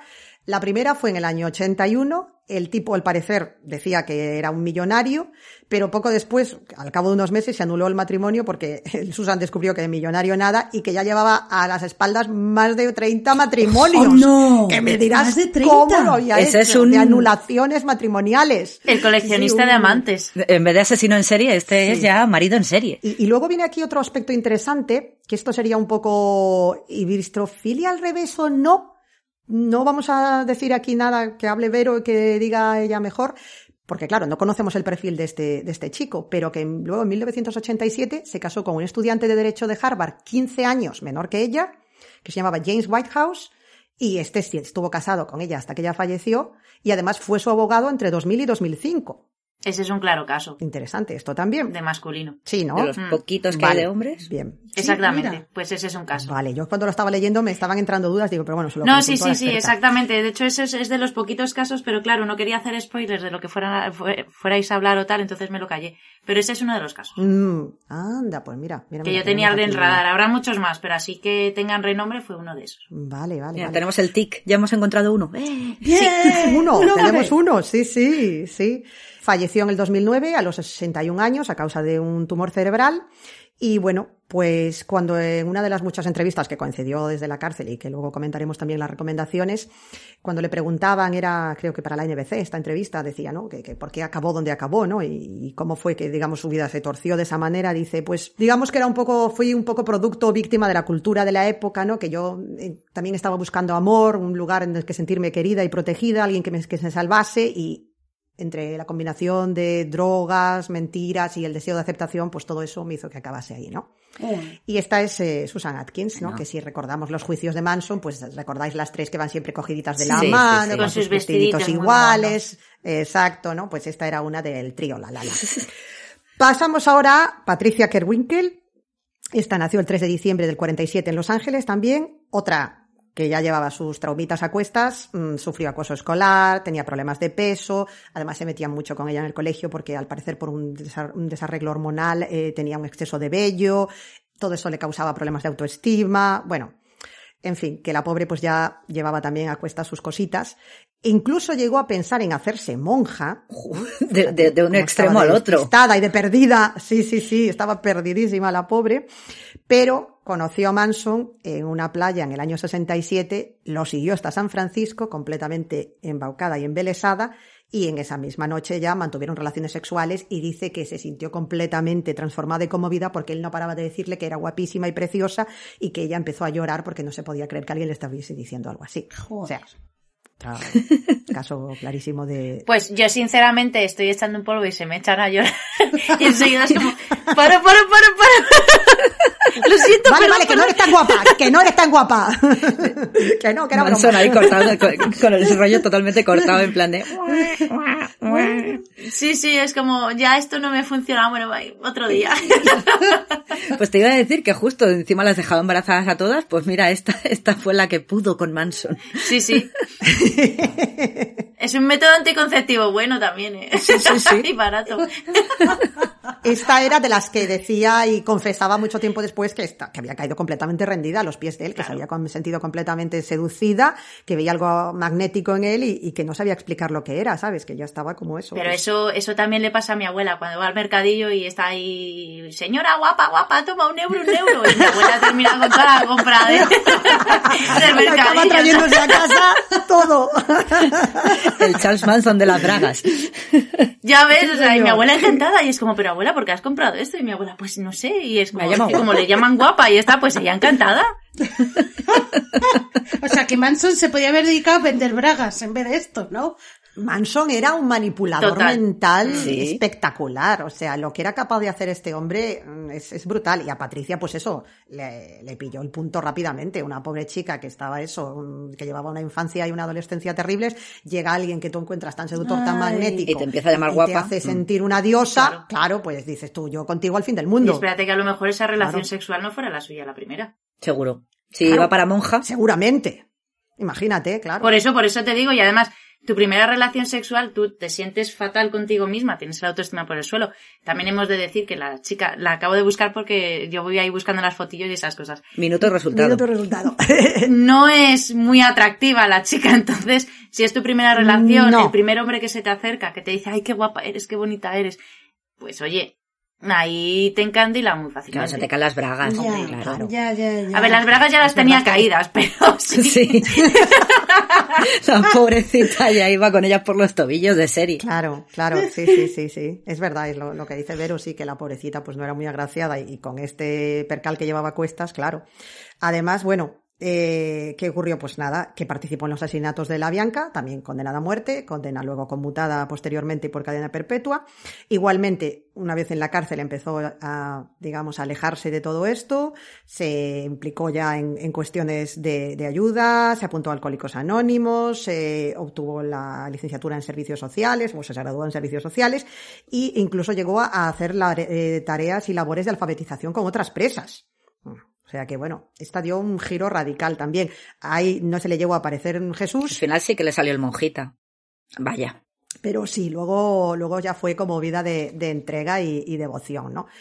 Y bueno, pues con la edad que lleva, la, la edad que tiene ahora mismo, perdón, es la presa que lleva más tiempo en prisión en California. Es la mujer que más tiempo lleva en, un- en una institución penitenciaria en California. Y ella dice que intenta no pensar en lo que era cuando tenía 19 años, que eso fue encontrarse con un hombre que al final acabó siendo lo peor, lo que ella pensaba que era lo mejor que le había ocurrido, acabó siendo lo peor. Y dice que fui muy cobarde en ese momento. Tendría que haber sido más valiente y haber salido huyendo, pero en ese momento fui cobarde. O sea, hay arrepentimiento, ¿no? Por su parte.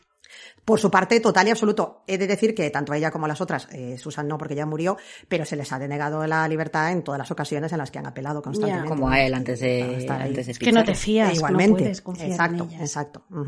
Seguimos con el, el trío Calavera y la tercera ya para rematar era Leslie Van Houten. La prima de Milhouse. El 23 de agosto del, Es verdad. Nacida el, el 23 de agosto de 1949, también en Los Ángeles. Y esta era otra que ya llevaba también un, un carrerón espectacular cuando conoció a Charles Manson. Lo que pasa que aquí, luego nos comentará ver un poco, porque a mí hay cosas aquí que me chirrían un poco de lo que se cuenta de sus antecedentes y de su historia familiar, ¿no? Porque bueno, dicen que empezó a consumir ya droga muy, drogas muy joven, desde los 15 años, que su madre la había obligado a abortar y que enterraron el feto en el jardín de la Uf. casa, según ella. Y luego salió algo. Fue reina del baile Un- un- del un árbol de Sí, un arbolito. Un árbol de bebés. Claro, pero hay, hay cosas aquí, ¿no? Un poco porque dices, esta sí que era un poco como la, la Queen Bee, ¿no? La, la, la chica espectacular del instituto, ¿no? Porque eso, reina del baile, sí que era mona, era agraciada, pero tienes, pues esto, consumo de drogas ya desde una edad muy temprana, la historia esta del embarazo y del aborto, se acaba escapando de casa a los 17 años, se va a vivir a una comuna y también se encuentra con Manson en 1968. Ella tenía 19 años cuando ocurrieron estos asesinatos y bueno, pues es otra de las que dice lo mismo, básicamente, que si estaba des- mm, muerta de la risa y eh, cantando y completamente ajena a todo durante el juicio y si hizo todo lo que hizo eh, siguiendo a Manson era porque estaba de LSD hasta arriba y que había perdido el control por completo de su conciencia y no hacía más que seguir órdenes, que estaba también obnubilada. No estuvo, no participó materialmente en la muerte de Sharon Tate y y de las otras cuatro personas, pero sí que fue mm, una de las que apuñaló la La noche Bianca. siguiente al matrimonio a la Bianca. De hecho, eh, apuñaló a Rosemary y la Bianca 14 veces en la espalda. Joder. Por si acaso. Sí. Sí, no. Si Debe no que como se- faltó en la No anterior. se quedaba pues tranquila. vamos a- Claro, pues para. Era una mujer sentada. Había que. Pero estaría, ¿cómo estaba sentada? En, bueno. un, en un puff. Porque para, darle por la espalda no podía tener respaldo. Que está sentada en un puff Ya con el ves. En la perdón. banquetilla de la cocina pelando patatas o algo. Esta es otra igual que, que, Patricia, pues también se ha convertido en reclusa ejemplar, eh, ha obtenido una licenciatura, un máster y incluso ha montado un grupo de autoayuda para otras presas. Bueno, ¿qué autoayuda puede dar esta? Sí, sí pues yo poco mal son Incluso eh, se ha llegado a implicar, porque bueno, esta ha sido una de esas de, de que constantemente ha apelado la sentencia, pues eso, mmm, poniendo como ejemplo toda su trayectoria maravillosa y fantástica en la cárcel e incluso personalidades como el director de cine John Waters. Bueno, a ver, hola. Se han implicado en su defensa. John Waters, hola. Sí, sí, sí. Pero no solo él, ¿eh? Ah, más gente. Ya vemos que John Waters. Bueno, John Waters es un hombre que para mí, desde el momento en el que dice yo voy a casa de alguien y si no tiene libros no follo con él, para mí ya es Dios. No, no, sí, yo soy súper fan de él. Pero que es, que es un señor peculiar. Es un señor con un bigote muy peculiar, sí, hablando de cosas peculiares. Eh, cuando a Leslie le preguntaron en el juicio, cuando su abogado le preguntó qué, qué sentía respecto a todo esto, ¿no? que había ocurrido, cuál era su sentimiento respecto a los crímenes, decía, no puedo decir que sienta pena porque eso solo son cuatro letras y lo que se ha hecho no se puede deshacer. O sea que, bueno, digamos que ha aprendido de cierto Ostras. modo a vivir con ello y también muestra arrepentimiento, mm. pero de aquí no sale, chica. Sí, no, no, no. Tú vas a seguir aquí. Lo de la pena, ¿quién lo dijo? Eh, eh, Leslie Van Houten. Ese se lo preguntó el abogado, si sentía pena o vergüenza. No, pero entiéndeme, o sea, yo soy abogado y a mí me dicen no siento pena.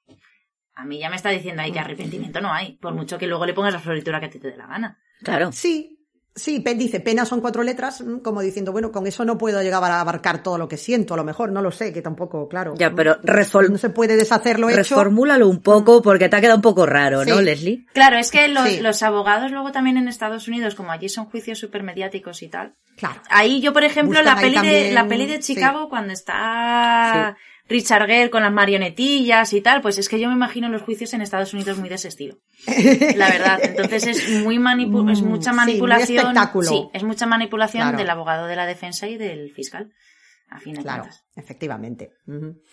Y bueno, pues nos vamos aquí con la última, que esta no era del trío este, pero que también era otra que telita. Esta era Lynette Squeaky From. Que es que si buscáis la foto, ya la pobrecita tiene una cara de alucinada, Lynette, que vamos, chiquilla. mm, Se llama vamos. Squeaky. Esta había sido. Lynette Eh, Squeaky. Squeaky era el adjetivo, que el, el, digamos, el Ah, apodo, vale. el apodo, si perdón, el apelativo que le habían puesto. Porque aquí todas tenían una, una era Katie, otra era Sexy Sadie, la otra era Squeaky, eran todas así como con sus motes. ¿Y esta por qué? ¿Porque era un ratón? ¿O qué? Squeaky, squeaky. Es- la verdad es que tiene una carilla así como un poco de ardilla, de raro algo, ¿verdad? A mí me parece que me va a venir a vender galletas como una Girl Scout. En la- por lo menos en la foto que he encontrado. Espérate que la Girl Scout aquí que... te- Madre mía. Esta había sido eh, niña prodigio, de Oh. las que cantaban y bailaban así espectacularmente y se había estado recorriendo el medio país ahí con un grupo de haciendo sus cositas de canto y de baile. Ya llevaba también otra con una historia a cuestas importante cuando conoció también a Manson en, en Venice Beach en el 67, se unió allí al, al jolgorio este que tenían allí montado. Estas llevaban en la mochila historial de depresión, abuso de drogas, abandono del hogar temprano también. O sea que bueno, Vero luego nos comentará, pero vamos, material de sobras aquí había. Eh, esta es muy curiosa porque no estuvo en los asesinatos, pero digamos que luego se erigió un poco como en la portavoz y en Ah. la líder digamos, de todos los demás acólitos de Manson y mientras estaba celebrando el juicio acamparon y se dedicaron allí delante de- del, del juzgado y se dedicaron a proclamar la inocencia de Manson, a entonar cánticos, a explicar cuál era la- un poco la, la filosofía de vida que tenían allí en el rancho con la familia y todo y básicamente se convirtieron allí en las en las portavozas y en las lideresas número uno de, de la familia Manson. Estas también fueron de las que se raparon, de las que estuvieron allí, pero vamos, mm, dándolo todo. Eh, en el año 72, como estando, digamos, que no participó en los asesinatos, no tuvo ningún tipo de implicación penal luego, o sea que ella siguió con su vida, pero en el año, al año siguiente, en el 72, eh, se vio envuelta en una investigación por el asesinato de una pareja con la que vivía. Se le puso en libertad por falta de pruebas, pero bueno, chica, eso que te queda ahí ya, que no estaba eso muy claro. Sí. Sospechoso es. Pero bueno. Exactamente. Luego se juntó con otra antigua compañera de las que estaban en el rancho, se fueron a vivir juntas y bueno, hicieron un poco un do in ti, Gema, porque se pasaron a, eh, pasaron a llamarse Red y Blue y a vestir solo de rojo y de azul. No. Y se convirtieron, atención, plot twist, plot twist, giro en ecologistas. No. ¿Qué? Y bueno, pues ya el, furor ecologista este ya le llegó a unos extremos que en, en septiembre de 1975 eh, se fue al Parque del Capitolio en Sacramento, vestida ella toda de rojo, con su pistola, su Colt del calibre 45 y ¿A quién intentaba acercarse pistola en mano? Pues nada más y nada menos que al presidente Gerald Ford. Esta tía está tonta. Fue inmediatamente abatida por los servicios de seguridad del presidente, lógicamente no se llegó a producir ningún altercado. Ella diría después, atención curvas, que quería hablarle de la situación de las secuoyas en California. y te vas con las armas ahí. Pero pistola en mano, ¿eh? Es una manera de negociar, en plan, oye, mira, pones así la pistola encima de la mesa y dices, vamos a hablar de las secuoyas. Es un argumento muy válido, ¿eh? Hay que Ecología al extremo, ¿Qué te vamos. parece? Exacto, ecologismo extremo. O sea, la radicalidad aquí adquiere un nuevo matiz ya. Ecologismo armado. Eh, fue detenida, lógicamente, claro, eh, sentenciada a cadena perpetua. Has intentado cargarte a un presidente, hola.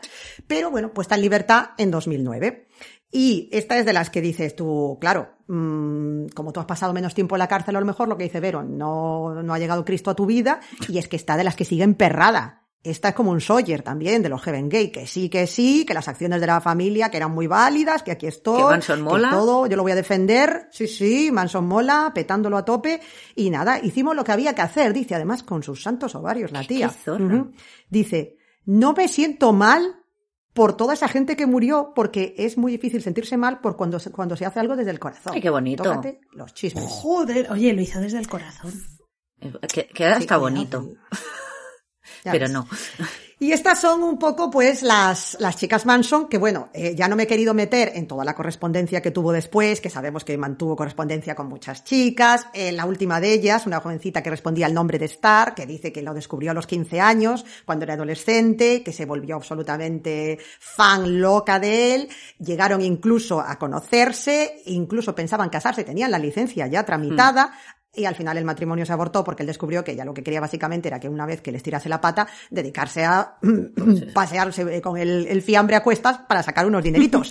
Y él dijo, así, pues va a ser que no. Tonto no era, Así aunque que, tuviese bueno, 80 de- castañas no. encima y llevase toda la vida en la cárcel. Efectivamente, efectivamente. Pero bueno, me ha parecido más interesante. Yo creo que Vero también le puede gustar más un poco hablar de lo que era la trayectoria de estas chicas y de, y de cómo llegaron hasta, hasta el Qué rancho de, de Manson y, y cómo llegaron hasta allí, ¿no? Y lo que ocurrió, pues. Oye, a mí la señora que pasea momias también me parece interesante.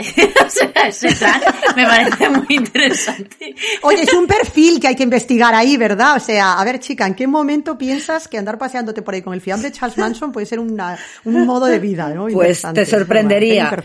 Oye, está ahí en el Kremlin creo que está la, la momia de Stalin y tienen, te cobran de- entradas, si no me equivoco, para ir a verla, ¿puede Creo ser? que es la de Lenin, Lenin. ¿no? Lenin. Lenin, Pues sí, Lenin. O sea, Bueno, pues sí. a- Sí, una, una está- cosa así, le haces ahí un mausoleo en tu casa, cobras entrada y a A lo más, sí. En el rancho España. Como las cosas estas, está la sábana de no sé quién, el ataúd del santo no sé qué, o sea, eh, oye, Una reliquia eh, más. muertos dan mucho. Él tenía, claro, él no tenía, era, tenía su culto, era su secta, ¿no? Porque de eso también podremos hablar luego al final, que yo creo que aquí hay muchos rasgos de, de secta, claramente, ¿no? Del grupo este de Manson. Claro, pero tú imagínate Manson y Cía. la, la pasta que sacas por el fiambre. Que sí, que sí. Que eso, jolín, no tenían en, en dónde era, en Indiana o por ahí perdido la mano de Dios en un, en un Believe It or Not, de estos de Ripley's Believe It or Not. No tenían la cabeza de Peter Curtin. Que no me preguntes Sí, cómo llegó ahí. Sí. Sí, sí, sí, es verdad. Pues, sí, sí, pues sí, mira, sí. tengo a Manson entero, o tengo, por lo que dices, como las reliquias. Tengo aquí el dedito de Santa Teresa y aquí el, el dedo gordo del pie Sí. izquierdo de Charles Manson. Sí, sí, sí. Y se le licúa la sangre. No, y que luego también tú patentas el nombre y todo lo que sean derechos de autor te lo llevas, por ser la, Claro. la viuda de. Todo, todo, todo. Y los discos y todo, todo. Flipas. Sí, Ahí sí. fue listo. Pues nada, todas estas chicas, bueno, menos Squeaky, que ya te digo que sigue en sus 13. Perdón. Es que como un Las juguete para perro. Sí, sí, es como, "Eh", que hace ruidito, ¿no? Totalmente. Por activa y por pasiva han dicho infinidad de veces que se arrepienten de todo, que fueron víctimas de una manipulación extrema, pero bueno, que nada, que ahí siguen y tiene toda la pinta de que van a seguir ahí hasta que, el- Sí, hasta van a salir con los se pies por delante. Claramente, igual que le pasó a Susan con, con el tumor cerebral. Y bueno, pues nada, eh, esta es la bonita historia de la familia Manson. Oh, pues muchas gracias por la tribu de los Manson. Na, na, na. Totalmente, pueden Maravillosos. hacer ahí un... como los Brady. Exactamente. Vale, Muy ya. bien. Hombre, los pelos tenían los mismos, ¿eh? Mm, Cuidado, Era ¿eh? un- Más o menos son de la misma época que la serie, si no me equivoco. Sí, sí, yo creo Sí, que sí. la ¿no? serie igual Por es un poco anterior, pero poco más. No, sí, por ahí por sí, eso, por por eso, o sea, andaban, que, sí. que tengan los mismos pelos es bastante común. Sí, sí. Así que, Así que bueno, nada, eh, nos vamos ahora con... Pasamos el testigo. sí, a mí me toca. Ah, muy bien. Y vamos a seguir por los años, vamos a estar por los años 70, ¿vale? Ujú. No hemos pegado un salto muy. Bueno, pues eh, voy a hacer un pequeño resumen, ¿vale? Sobre el estrangulador de Hillside, que es de quien vamos a hablar. Bueno, vamos a hablar de una mujer, ¿vale? Pero antes de poder hablar de esa mujer, me gustaría hablar del estrangulador. A ver, sí, vamos a hablar de- específicamente de uno, un estrangulador de Hillside, pero que sepáis que eran dos, ¿vale? Eso es lo que te decía. Eh, Estrangulador es. Ah, vale, vale, vale. No, lo que pasa es que me quiero centrar solo en, en Kenneth Bianchi, ¿vale? Es en el que me voy a centrar porque a través de él vamos a conocer a una mujer bastante interesante. Entonces, vamos a hacer un, un breve resumen, resumen y vamos a hablar de, de Kenneth Bianchi, que junto con su primo Angelo Buono Jr. eh, se conocían como los estranguladores de Hillside. Entonces, eh, ya digo yo que estos dos dan para un programa, con lo cual hoy Sí, hacemos sí, resumen sí. y me voy a saltar muchísimas cosas. No voy a hablar del primo, de Angelo, eh, solo voy a hablar de Kenneth. Y bueno, Kenneth, eh, la verdad es que era un chico que desde pequeño, a ver, no sé si es por cómo estaba la, la medicina en aquella época y tal, sufría, pues, por ejemplo, el pobrecito sufría, sufría eh, ataques de, pues, como que le daban desvaídos, les daba, según dicen que desde pequeño como que entraba en una especie como de trance o algo y debía tener alguna enfermedad que en aquella época pues no se diagnosticó. Epilepsia. No lo sé, porque de- le daban, no era epilepsia como tal, porque no sufría esos ataques en los cuales echaba, les daba convulsiones, sino que decía que No, se pero quedaba te puede dar de otras maneras. ido. Sí, sí, Puede no te, puede dar de- te pueden dar vaídos. No, no tienes que convulsionar y echar espumarajo Ah, por la vale. boca. Entonces el pobrecillo, pues eso, pues como que eso, que se quedaba como ido el pobre y también, por ejemplo, tenía problemas porque no era capaz de, de controlar lo que es la, la vejiga y orinaba involuntariamente. Entonces el pobrecillo, pues imaginaros, un niño que desde pequeño mm, pues se hacía pis encima, sufría estos ataques, pues claro, traumita. Traumita desde el principio. Eso es muy típico en, en muchos asesinos, lo de que no se aguantan, que mojan la cama. Claro, Hay- es que hay- este, hay varios, ¿eh? este, este, No sé por qué, pero Debe ser, no sé, algo, algo debe haber ahí. ¿Y qué pasa? Que este chico que era, que era adoptado, ¿vale? O sea, es, eh, según he leído, era hijo de una prostituta, enseguida le adoptó la familia Bianchi. Eh, pues nada, el pobrecillo, pues eso, desde pequeño tenía traumitas, que incluso su madre eh, lo dijo en un momento, ¿no? Que el niño, pues como que era muy mentiroso desde pequeño y tenía un carácter raro, ¿vale? Aunque sí, eso sí, era súper inteligente, muy, muy inteligente. Lo que pasa es que también se combinaba su inteligencia en la adolescencia con unos ataques de ira brutales, ¿vale? Tenía unos ataques de ira muy grandes, muchísimos problemas en el colegio, le llevaron varias veces a- al psicólogo y la verdad es que, pues eso, dio muy, muchos problemas. O sea que yo creo que es un claro perfil de este va a salir. sí, sí, un clásico básico. Ujú. Si no, Sí, aquí sí. el chico este tenía un trastorno de la personalidad pasivo-agresiva. Y sí que es cierto que en los vallos que le daban sí que es una- un tipo de epilepsia, porque tenía, o Ah, sea, vale. las convulsiones eran leves, por lo que tenía yo Ujú. entendido. O sea, que sí que... Y luego también, pues eso se puede deber sobre todo al consumo de drogas durante el embarazo de su madre. O sea que tenemos aquí un clarísimo caso de, de tela. Sí, sí, Y no, bueno. te- te- tiene todas las marquitas de check. Sí. Exacto, sí, de sí, chicas no toméis drogas cuando estéis embarazadas, pues Por favor. No os, no os prostituyáis tampoco, por favor. Pobre. Entonces, ¿qué pasa? Que, que este chico, pues nada, eh, creció, la verdad es que intentó casarse, pero a los pocos meses le, abandonaron, intentó estudiar una carrera, dejó la universidad, ¿vale? Eh, incluso, mm, no sé si sabéis sobre el asesino del alfabeto. Pues es que él fue sospechoso, ¿vale? Fue uno de los sospechosos porque justo él se encontraba trabajando, creo que era en un puesto de helados, cerca de donde fueron dos escenas del crimen.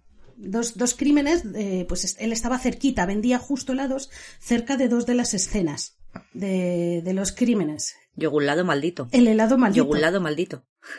Entonces, ¿qué pasa? Fue sospechoso. Este era el que es el que raptaba a niñas pequeñas. O sea, me refiero el de asesino del alfabeto. El ABC que le Killer, tenía. ¿no? Sí, sí, sí, sí, ABC Vale. Killer ese que era como, era CC, sí, es que no me acuerdo cuáles eran los nombres, pero sí. Y nada, pero al final nada, o sea, no había, no había pruebas tal y ya lo importante de este hombre fue a partir de 1700 1976 cuando se junta con su primo en Los Ángeles y aquí ya empieza la historia. Es decir, empiezan a, primero, Chan, chan, eh, se hacen, empiezan a, a tener un negocio de trata de blancas, etcétera. Prueban con drogas. Empiezan ta, ta, con eso. Sí, sí, es que empiezan con la casa eso. por el tejado. No, hombre, ya tenía experiencia de su madre, o sea que ya por empezar. Pero era adoptado, la madre no la Era adoptado, no conoció a la madre, me temo. Pero no, no, es que el primo debía de ser telita. Entonces, claro, con la influencia del primo, lo que él ya era, mala influencia del primo, pues nada, el primo y él decidieron eh, secuestrar, violar a 10 mujeres en total. Lo que hacían es que llevaban una placa falsa, las engañaban y las llevaban a casa de- del primo, que es eh, Angelo Bueno, y ahí eh, las pobrecillas, pues eso, a todas las estrangulaban y violaban, pero luego algunas de ellas, por ejemplo, se, hay pruebas de que a una le inyectaron limpia cristales, a otras las quemaban, a otras las electrocutaban, o sea que, que este, Perder la impotencia. sí, sí, sí, sí, o Ah, sea, estaba yo pensando, ¿verdad? Ujú. una cosa mala, mala. Pero, pero es eso, o sea, los dos se dedicaban a, pues, se divertían. Era su, su diversión, ¿vale? Vale, no voy a entretenerme como, como, como les pillaron, etcétera, porque quiero ir a, a, a la que nos interesa, ¿no? Spoiler, le pillaron y, la- y le metieron a la cárcel. Sí, sí, sí, porque es lo interesante, lo interesante, ¿no? La cosa es, tengo que declarar, además esto me encanta que tengamos hoy a Vero aquí, porque es que es, era súper inteligente, incluso él intentó pasarse por una persona que tenía eh, multi- eh, personalidad múltiple, ¿vale? Entonces, al principio dijo que la persona que había matado eh, era otra. ¿no? Que es que él tenía otra personalidad y que había sido esa personalidad la que había matado. Lo hizo Como también. McAvoy. Múltiples, sí. Ay, ay. Entonces, lo hizo también que varios psicólogos le creyeron, pero ya fue el psicólogo de la policía, Martin Orne, el que ya no, no se fió de él. Y ya le, incluso le tendió una trampa. Primero, cuando estuvo hablando con él, empezó a darle información, ¿no? De, oye, mira, pues es que resulta que los casos de múltiple personalidad la gente suele tener tres, cuatro personalidades y tal. Le dio esa información y ¿qué hizo el chico? Se inventó otra Inventó personalidad.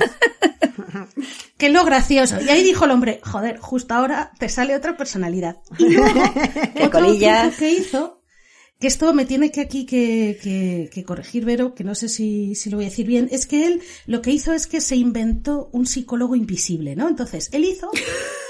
Sí, Mi sí. amigo invisible. Sí, sí, Pero sí. púsicólogo. Qué bueno. O sea, un psicólogo o un investigador, perdón, un investigador. in- Ah, o abogado, perdón, perdón, perdón. Un abogado invisible. Entonces, él lo que hizo es que eh, abrió la puerta de la sala donde estaba con, con, es- con, con este hombre, con, abrió e hizo como que pasaba un abogado que era invisible y se lo presentó. ¿Qué pasa? Que lo que hizo el, Definición de hacerse el loco. Sí, sí, sí, sí. No, no, no. Entonces, ¿qué pasa? Que el psicólogo, pues, hizo como que era un abogado invisible y Bianchi lo que hizo es seguirle el rollo, ¿no? Pues en plan de, pues tengo que seguirle el rollo, claro, tal. Hizo- una cosa que luego explicó el psicólogo, que es que Bianchi se levantó y le dio la mano al abogado invisible. Luego, mm, al rato, el psicólogo hizo pasar al abogado de verdad.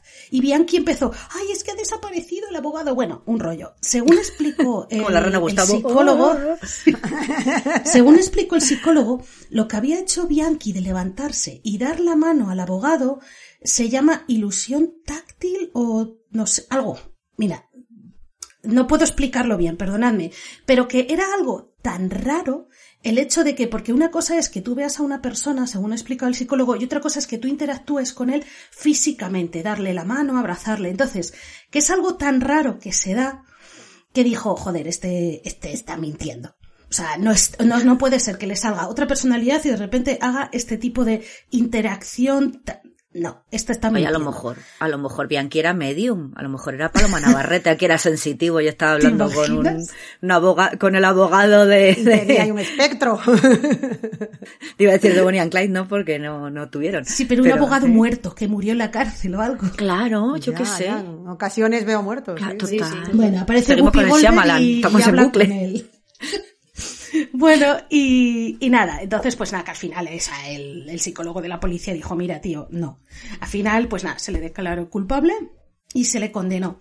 Y ahora llegamos a lo importante. Espera, si quieres te digo de lo de la Sí, personalidad. por y favor, explícamelo, Ay, porfa. por favor, sí, Sí, sí, sí, sí. porque- A ver, sí que es sí que es cierto lo que dice el psicólogo, ¿vale? Sí que tenemos diferentes tipos de alucinaciones, las alucinaciones visuales, las alucinaciones táctiles. Las alucinaciones táctiles son de esto, por ejemplo, imaginaros cuando tenemos a lo mejor un delirium tremens o alguna cosa así, que hay gente que siente como que está llena de bichos, o sea, son esas alucinaciones Oh, en la piel y tal, pero nunca se interactúa con una, ilu- un- una ilusión óptica, nunca se interactúa con ella. Nunca. Normalmente esas ilusiones suelen tener alguna faceta de algún punto de terror o Sí. algún punto de respeto, o sea, nunca es una persona normal.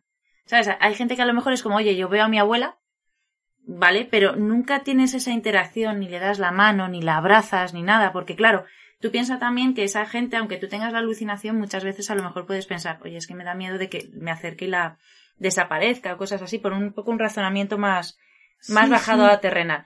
Entonces, normalmente no se tienen esas interacciones. Sí que se puede hablar con ellas. De hecho, hay mucha gente que, que habla con sus alucinaciones, pero nunca se hace un tacto. ¿Por qué? Imagínate que tú vas a tocar una alucinación tuya y no notas nada. claro. Ahí se te está rompiendo todo. Ya, claro. Sí, es, un- es el rollo ghost, ¿no? De, eh, que eres... eh, Sí, claro, sí, que te sí. atraviesa. Entonces es, es un razonamiento, sí que es cierto, pues eso, yo jamás, o sea, por lo que yo he estudiado, no, no se, inter- no se tiene interacciones más allá del habla con, con esa alucinación. Y para tener una interacción con habla eh, hay que estar muy malito de lo tuyo. Vale, O o sea, que el psicólogo este de, de la policía lo hizo por eso, para pillarle Sí. porque no era normal. Sí, no, y aparte también entramos en los trastornos de personalidad múltiple, que eso es bastante complicado. De hecho, yo, por ejemplo, en toda mi carrera no he estudiado ningún caso. ¿Sabes? Sí, Porque sí. tiene esa controversia de que no se sabe si son otro tipo de trastornos o si es cierto, si es Mm, falso. Es un trastorno muy fácil de fingir. hmm. Sí, sí. Muy fácil. De Pero- hecho, en... Dime. No, no, ¿qué iba a decir? Pero, por ejemplo, hoy en día, no sé si es gracias a TikTok o por culpa de TikTok, YouTube, etcétera, han salido muchísimas personas que tienen el, que tienen eso, la múltiple personalidad. Sí. O sea, puedes buscarlo y en YouTube tienes 3.000 personas. Claro, pero también ahí tienes que diferenciar entre los que verdaderamente están enfermos y Sí, los, los de, que dicen. ala, mira, he visto a este que tiene, no sé, 10 millones de viewers, pues me voy a Sí. inventar yo lo mío también. Sí, sí, sí. ¿Sabes? O sea, sí. es ya. que los trastornos psicológicos eh, es muy complicado muchas veces. O sea, por ejemplo, eh, la depresión, ansiedad está muy estigmatizada. Porque, claro, muchas veces es, la gente te dice, ay, es que yo estoy deprimida. Hmm. Mm, a lo mejor no lo estás y lo estás fingiendo. Porque obtienes, por ejemplo, el beneficio de la duda y una baja. O una indemnización. Entonces hay gente, es que hay que tener mucho cuidado con ciertos que sí, trastornos. hay mucha Y gente que se Uno de ellos es la múltiple. La múltiple es muy complicado demostrar que tienes personalidad múltiple. De hecho, sinceramente, yo no sabría ni tratarla. También es cierto que, bueno, yo es que me especialicé en neuropsicología y dentro de neuropsico- neuropsicología en demencia y Alzheimer. Pero que me refiero, a mí me resultaba muy difícil tratamiento y diagnóstico de este Sí, tipo de sí, trastornos. Sí que es un poco el unicornio de la, de la psicología. Sí, ¿no? O sea, es que es Sí. eso. No, yo por ejemplo tenía muchos compañeros que era como, "Oh, yo quiero ir a, yo quiero tratar a esquizofrénicos, tal, no sé qué. A mí me dan, entiéndeme, a mí me dan miedo. O sea, yo hice unas prácticas en, en psiquiatría y era como, mm, te meten en una sala con dos celadores detrás por si le da un brote y es como, "Y yo no quiero eso. a mí me da miedito. Sí, sí, cuando entras al ala de psiquiatría de un hospital te acojonas. Sí, Te pero hay, por ejemplo, te acojonas por dos cosas. Uno, porque sabes lo que hay, Hmm. o te imaginas lo que hay, y luego es que eh, las pelis de terror de hospitales psiquiátricos han hecho mucho daño también. Sí, pero cuando ves un tío gritando, fumando y una chica ahí en el suelo como balanceándose, la primera vez que entras y te cierran la puerta detrás con, con, con con llave. llave, dices, mal rollito. A ver, yo he de decir pequeño tal recuerdo mío. A lo mejor es un poco raro, pero yo lo guardo con muchísimo cariño. Yo tenía un señor que tenía una demencia y además tenía una esquizofrenia paranoide. Y él se creía Jesucristo. Entonces, eh, era muy gracioso Ah, porque a mí me mandaba fax por debajo de la puerta. Entonces, eh, cuando quería mandarte un escrito, te había hecho un dibujo o alguna cosa, te llamaba a la puerta y de repente veías un papelito por debajo de la, de la rendijita de la puerta y empezaba pi, pi, pi, pi, pi, pi, pi, pi, pi, pi, pi, pi, pi, pi, pi, y veías cómo iba entrando el papelito y yo, ¡ay, qué mono! ¡Qué mono! Gracioso. Jesucristo envía Ah. fax. ¡Qué Sí.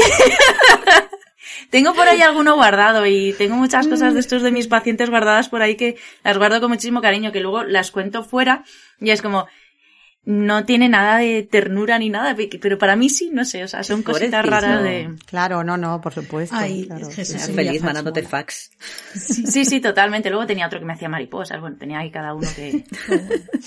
Bueno, pues vamos a seguir, que llevamos un montón. Espera, voy a seguir. A ver, ¿dónde me he quedado? Vale, Eh, volvemos a Bianchi, vale. pues ya en la cárcel, ya Sí. condenado. Y eso, Que, que eso, que muchas gracias, Vero, por, por tu, tu opinión, ¿no? Que, que has reforzado un poco lo que hizo el psicólogo, ¿no? Este de la policía, este truco. Entonces ya llegamos a Verónica. Verónica Compton, ¿vale? Una Que no soy chica yo. que, que no, no. Toca ya. Esta nació en el 56, así que no creo que No. seas tú. Vale, esta chica, la verdad es que aquí es donde yo digo, faltaba Netflix en aquella época, porque era una chica que le gustaba mucho el tema de los asesinos y asesinos en serie. Yo creo que si hubiera tenido lo que tenemos hoy en día, Yo no digo nada. no, pero que si hubiera tenido lo que tenemos ahora, yo creo que no hubiera hecho lo que vamos a ver ahora. ¿Vale? O sea, yo creo que a lo mejor se hubiera quedado tranquila con un programa de Netflix. Entonces, la cosa está que esta chica, bueno, quería ser actriz, pero no solo eso, guionista, ¿vale? Quería dedicarse al mundo del cine. Y bueno, decidió eh, escribir una película, un guion sobre una película de una asesina en serie. Me parece súper interesante porque hay muy pocas películas de asesinas en serie. ¿Qué pasa? Que la chica, claro, era una chica inexperta, eh, quiso, digamos, eh, enviar el guion a alguien que pudiera pues decirle que estaba mal, que podía cambiar. Entonces, ¿qué hizo? A ver, opción uno, se lo envió a la policía o algún experto o opción dos, se lo envió a Bianchi. ¿A Kenneth Bianchi? Ahí está, se lo envió a Bianchi para ver qué tal. Entonces, ¿qué pasa? Que a partir de entonces empezaron a hablar. Empezaron a hablar, vieron que tenían muchas cosas en común, incluso compartían fantasías de estas de asesinatos, ni, Entonces ella, Verónica, se enamoró de Kenneth. Eh, Para ella era su alma gemela, ¿no? Entonces, ¿qué pasa? Que Kenneth dijo, pues mira, pues voy a intentar, gracias a ella, salir de la cárcel. Entonces, Kenneth ideó un plan.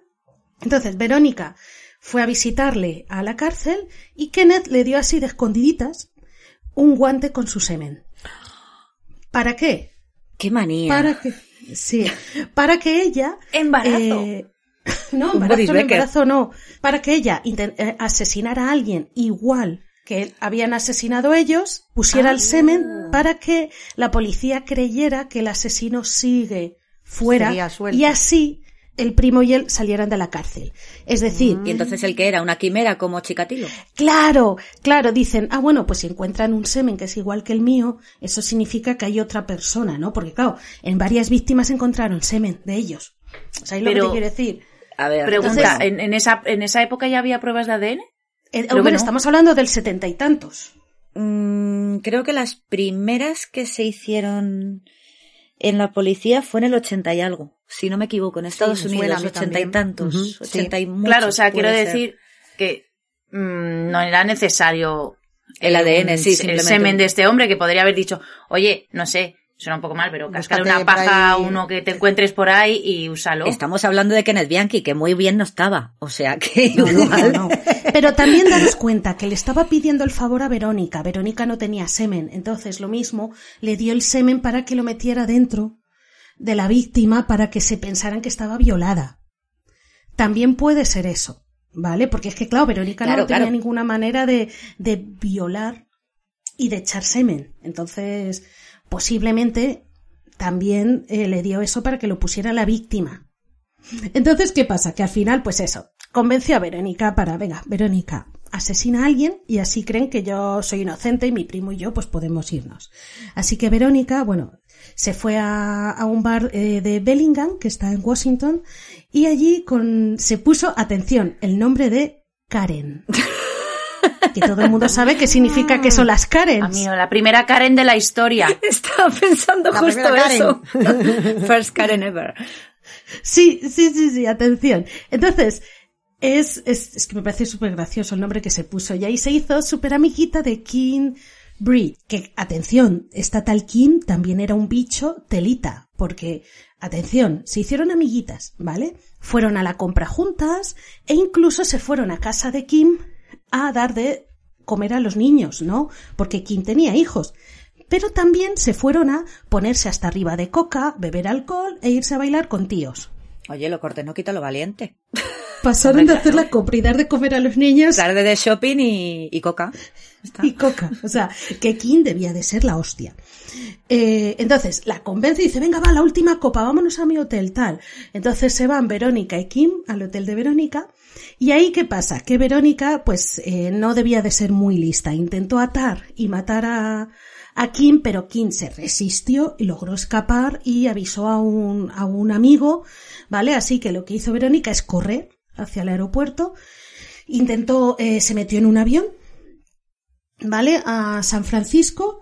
Y en San Francisco debe ser que estaba con los nervios. Estaba tan nerviosa y tan que es que eh, se puso, le dio un ataque de histeria y creo que armó un revuelo en el aeropuerto al llegar de la leche, ¿no? O sea, pero que la armó, en plan, le debió de entrar ahí, wow, un histerismo tremendo. Ya, ya. Para que no me pillen. Entonces, Joder.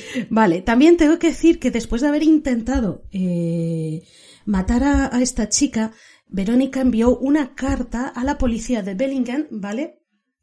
Donde había ido a matar a la chica para decirles, oye, que, que este, que este, este intento de asesinato y violación significa que, que el estrangulador de Hillside aún sigue fuera, así que tenéis que liberar a, a Bianchi y a su primo Bono. Ahí, sin ninguna relación ni nada, no, guiño, guiño. Porque yo lo valgo. Está. Chavales, que soy yo. Firmado ya que el destripador también. Claro, Zodiac, claro. o sea. Es muy tonta. Pero ¿qué pasa? Que a ver, que fue muy fácil. Mira, entre el ataque que le dio en el aeropuerto, porque claro, eso estaba en las cámaras, eh, se sabe que ella venía de dónde venía, el billete y todo, enseguida la, que- la cogieron, ¿vale? O sea, no hubo ningún problema en encontrarla, en saber quién había sido y todo, ¿vale? O sea, fue súper fácil reconocerla y, y meterla en la cárcel.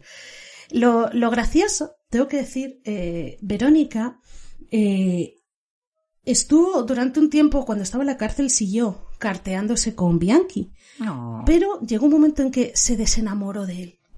Ya no le interesaba Oh, Bianchi. Se les acabó el amor de tanto usarlo. Sí. Se rompió. Pero es que, porque tenía otro mejor. Ah, Se enamoró de otro que tenemos que hablar, ¿vale? En un programa de Clark, ¿vale? Que junto, Doc Clark, que junto con su mujer eran los, asesi- los asesinos de Sunset Strip. Eh, este hombre era un pedófilo, un violador, un necrófago, era de todo. mm. Él cogió una lista y fue tachando, en plan, esto lo de sí, Estaba esperando tu comentario, Vero, porque está en pleno al 15. Sí, sí, totalmente. Con este yo, yo jugaría la quiniela, ¿sabes? Como- Lo tengo todo, papi. Sí, sí, no, no, pero que este incluso, digamos que tuvo una cita romántica con una cabeza. Ah. Yo solo digo eso. Y que fue su mujer la que pintó, maquilló a la cabeza. O sea, con eso ya os digo que estos dos tienen un programa enterito. Pero vamos, se van directos a ¿Os la lista, ¿eh? Madre mía. Y nada, y la cosa es que empezaron, empezaron, pero es que atención, empezaron a escribirse los dos súper enamorados y no sé cómo narices lo consiguió, que es que Clark le envió por San Valentín una carta súper romántica a Verónica con la foto de una mujer decapitada. Oh. ¿Cómo narices consigues esa foto en la cárcel? Pagando. A todo esto. ¿Y su mujer? La mujer estaba pues en la cárcel por su lado. Pero es que el otro le ponía los cuernos con, a carta, con cartas. Ah, bueno, son, son, son cuernos epistolares nada más. Epistolares. Sí, sí, sí, sí, sí. Así que nada, pues nada, dejaron de escribirse. Oye, y a lo mejor sí se cumple la filia que has descrito antes y las orejas. O sea, que... sí. Oye, muy ¿Cómo bueno eso, Vero. Necroaudio? bueno, sí, señor. Sí, sí, sí, sí, sí, sí. Es verdad. Pero vamos, ya, ya Verónica, pues bueno, salió de la cárcel porque realmente no mató a nadie y no se sabe nada de ella, desapareció. Decide desaparecer. Así que Eso, por cierto, hay películas sobre esto, películas muy malas, pero hay una película eh, que se hizo para televisión donde está Billy Zane, Denis Farina, bueno, bueno, bueno, superactores de estos que aparecen siempre de segundo plano, Sí, de... ¿vale? Y, y creo que Carne está en Amazon. Bueno, ajá, bueno, Billy Zane, superactor, vamos a entrecomillar. Sí, bueno, a ver, Tiene unas cejas que, que hipnotizan. Sí, ellas solas que llenan la pantalla. una película sobre esto en Amazon. Sí, que sí, sí, sí. Vale, vale. Así que con esto he terminado Con Bianchi. a mi chica, Verónica. Mm, mm, Madre mía, madre mía con Verónica. Dejamos a Bianchi ahí con su semen en un guante. Espero que no tuviese agujeros. Eso lo has contado tú, chica. O sea, a mí no me... Sí, no, imagínate el bolso ahí todo manchadito, porque tuvo que hasta montar en avión con el guante con el semen. Una pregunta, ¿era un guante de látex o era un guante de piel? Espero que no fuese De lana. Ah, vale. Era de látex. Vale, bien. Vale, por lo menos ya me dejas más tranquila. Así luego ordeñas el guante. Claro. Bueno, pues aquí vamos a ir a los 80, vamos a hacer un poco Back to the Future, vamos a ir a los 80 y luego vamos a volver atrás, porque vamos a recordar de cuando éramos jóvenes e inexpertas, véase el programa número 2, el de Richard Ramírez, porque ahí ya fue la primera vez que mencionamos la ibristofilia, con nuestra querida amiga Miss Cupcake, Efectivamente. también conocida como Doreen Lioy, que pues eh, consiguió eh, guardar su flor para, para, no, perdón, no era Miss Cupcake, Miss Cupcake era la otra, esta era Miss Flower, que guardó su flor para Richard y al final se acabó casando con él en el, en el corredor de la muerte y en San Quintín. Claro, Sí, pero la flor se la quedó, ¿eh? Porque no pudieron consumar. la flor se la quedó porque ahí no había vis a vis y ahí no debían tener dinero para pagar. Eso es quien la sigue la consigue. Sí, bueno, no lo consigue del todo. Bueno, pero O sea, consigue el anillito y la, y la ceremonia, pero ya está. Pobrecita. ella sí puede enseñar al muerto. Sí, pero bueno. Igual que la que quería hacer con Manson, pues esta sí que puede. Ah, bueno, sí. no, pero luego se divorciaron. Se acabó el amor. Ah, vaya. Bueno. Pero el caso, claro, ya hablamos de esto de aquí de Dorín, si queréis escucharlo, ahí lo tenéis. El caso es que lo gra- bueno, lo curioso de Ramírez era que fue, que era, o sea, eh, Dorín se lo llevó, ¿no? Fue la que se llevó el premio gordo. Eh, pero fue como una especie de rockstar, ¿no? Tenía ahí esas facciones, cuando ya le limpiaron y le pusieron dientes y esas cosas, pues había muchas chicas que iban al, a los juicios, que le mandaban un- cartas y contándole las mm, perversiones que harían con él. Y pues eso, como el juicio fue televisado, pues había groupies, ¿no? Como las de las estrellas Sí, del rock. un fenómeno fan brutal. Él. Claro, Sí, que sí, iban a, que estaban ahí las tías a las 5 de la mañana en plan de, no, es que quiero entrar para verles de cerca y no sé qué. Y él lo cultivaba y lo alimentaba, así lo que comentabas claro. tú en el programa este. Entonces, bueno, totalmente. de esto ya hemos hablado, pero ¿qué pasa? Que Ramírez no fue el primero. Aquí el primero fue el señor Ted Bundy. El, mm, uno de los, mm, vamos, de los más famosos, si no el más famoso de todos estos asesinos en sí. serie. Entonces, claro, Bundy, que fue el, el juicio que tuvo en 1979, hizo historia al ser uno de los primeros juicios por asesinato que se retransmitieron en la, en la televisión a nivel nacional en Estados Unidos. Y pues esto fue, claro, eh, seis años antes aproximadamente que lo de, que lo de Ramírez. Y claro, el juicio fue famoso aparte de por lo horroroso de los crímenes de Bundy, Ujú, que sí. además solo le pillaron, en, en este caso solo se le juzgó por una mínima parte de todos los que cometió, pero bueno, no nos vamos a meter en eso, ya tendremos que hablar largo y tendido sobre Ted Bundy, pero bueno, aquí vamos a, a, a lo que, al, al meollo.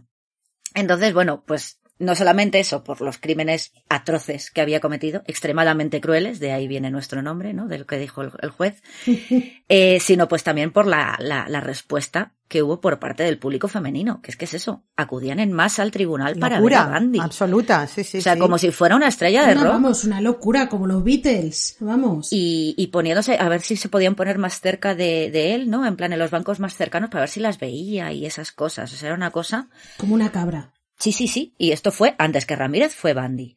Entonces, y bueno, no solo esto, sino que además una de estas fans, por llamarlas de alguna manera, se llevó, esta, Mm. este también tuvo una que se llevó el premio gordo, véase, que se, que se lo llevó a él. ¿no? Y claro, Carol Ann Boone, que es que como se llamaba aquí la, la, pieza, pues también es uno de los casos más curiosos de bristofilia, porque bueno, esto es como no hay más ciego que el que no quiere ver, ¿vale?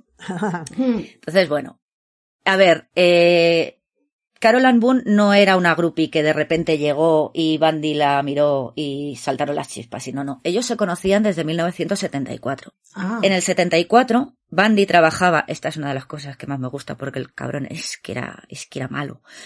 Eh, trabajaba en el departamento de emergencias del estado de Washington en, en Olympia, en Washington, ¿vale? Por la mañana, él ayudaba en la búsqueda de las mujeres que habían ido desapareciendo así mm, paulatinamente por el estado de Washington Anda. ese año Es que... que desaparecía como una al mes aproximadamente. Y por la noche, ¿qué hacía? Pues era él. Sus labores. El que cometía esos asesinatos, esas chicas que desaparecían, era él Joder. el que las hacía desaparecer. Ah, o sea, que él Sí, buscaba sí. a las chicas que él... Ah, Sí, sí, sí. Y trabajó vale. en una línea de estas de apoyo psicológico contra el suicidio y esas cosas. No, no, sí, el, el, el desgraciado. era. Este era Era malo. cabrón. Ahí se cumple el patrón de muchos asesinos de que siempre suelen estar cerca de la, de la escena del crimen. Mm, Sí, sí, este siempre, siempre estuvo por ahí. No sé si casualidad o no, pero. Entonces, bueno, pues aquí en el 74, la señora Carol Ann Boone, que era madre de dos hijos y divorciada dos veces, pues también trabajaba en el departamento y pues evidentemente no sabía nada de esta doble vida de Bandy. Ella era pues, pues un coleguita de trabajo que le gustaba, le hacía tilín. Ay, qué mona. Esto, lo, esto, palabras de ella que, que dicen en, en uno de los libros así más famosos que hay sobre Ted Bundy, que se llama The Only Living Witness. Ella dijo, me gustó desde el principio. Nos llevábamos bien. Me parecía una persona tímida que escondía algo en su interior. No sabemos el qué. Desde luego, era más educado y caballeroso que otros tipos de la oficina. Que eso también, Bundy siempre iba como de caballero andante y luego era más malo que, que un dolor de muelas. Pero bueno. ya. ¿Qué pasa? Que se hicieron muy amigos, eh, Ted Bundy y Carol Ann Boone, a pesar de que, claro, en ese momento, en el 74, ambos estaban en otras relaciones. Él estaba con, con Elizabeth Kendall, que era su novia oficial, y ella estaba, pues, estaba con otro tipo, ¿no? Entonces, bueno, Sí. de, de hecho, eso, la novia oficial de Bandy tampoco sabía nada aquí de las aventuras no- nocturnas de- del amigo. Y bueno, pues después de un año, en el 75, Bandy dejó ese trabajo y ya no volvieron a verse. O sea, la cosa quedó en, bueno, pues me hace tilín este del trabajo, pero ¿qué le vamos a hacer? Qué pena. Entonces, bueno, ¿qué pasa? Que ya- aquí ya no sabemos si, bueno, si era, es que, si hibristofilia, pero ya venía como un poquito de antes, ¿no? Es, es, es curioso esto, ¿no? Porque, eh, como que la primera vez que Carol Ann Boone empezó a ayudar a Bandy fue, eh, fue después de su primer arresto, ¿vale? En el 77 volvieron a ponerse en contacto en 1977 porque él, él- a él le habían pillado en Utah y le habían encarcelado. Empezó escribiéndole cartas, pero bueno, luego llegó a visitarla hasta siete veces. Esto no está probado, pero bueno, según la revista Rolling Stone, puede que incluso le ayudase a escapar de la cárcel de Colorado y a ir a Florida, porque esa es otra de las cosas mm, míticas de Bandy, que Mm. se escapó de una cárcel, Sí, sí, sí. bueno, sí, se escapó ¿verdad? varias veces y al final Sí, acabó en sí. Florida. Esto no se ha podido probar, pero bueno, lo que sí que es cierto es que ella le siguió allá donde iba, o sea, ella se iba a verlo a Utah cuando ella vivía en, vivían en Washington, más o menos cerca, pero luego, una vez que, que se fue a Florida, ella se, ella se mudó a Florida, ¿no? Cuando, cuando le pillaron Sí, y le sí. encarcelaron en Florida. Y siempre, siempre, siempre le defendió a capa y espada, a pesar de que todas las pruebas, mm, vamos, blanco y en botella, que era culpable, pero bueno, ella siempre le defendió. ¿Vale? Ya por fin, en el 78, se arresta a Bandy en Florida después del secuestro y asesinato de, de una niña de 12 años, Kimberly Leach, y unos asesinatos en la fraternidad Chi Omega. Lo que hemos dicho, Boone directamente se mudó a Florida con sus hijos para asistir al juicio. Sabía los cargos de los que se le acusaba en 1979 y 1980, porque estos fueron dos juicios. Mm. El de 79 fue, por las chicas de la fraternidad, que entró mm, as- modo berserker y las mató a golpes, mató a no sé cuántas, a no sé cuántas las dejó heridas, Sí, terrible. a mordiscos, bueno, entró como un Miura.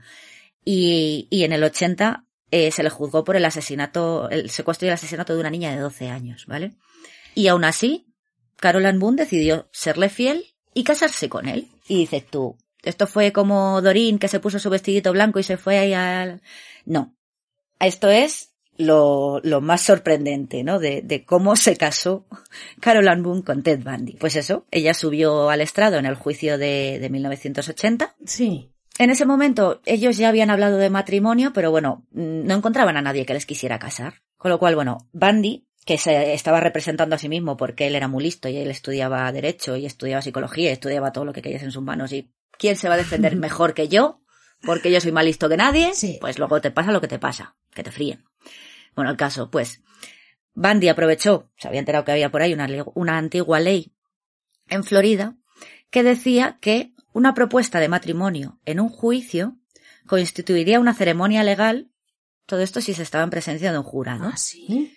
Entonces el plan le salió a pedir de boca con los dientes que ya tenían las marcas que ya sabíamos que había sido.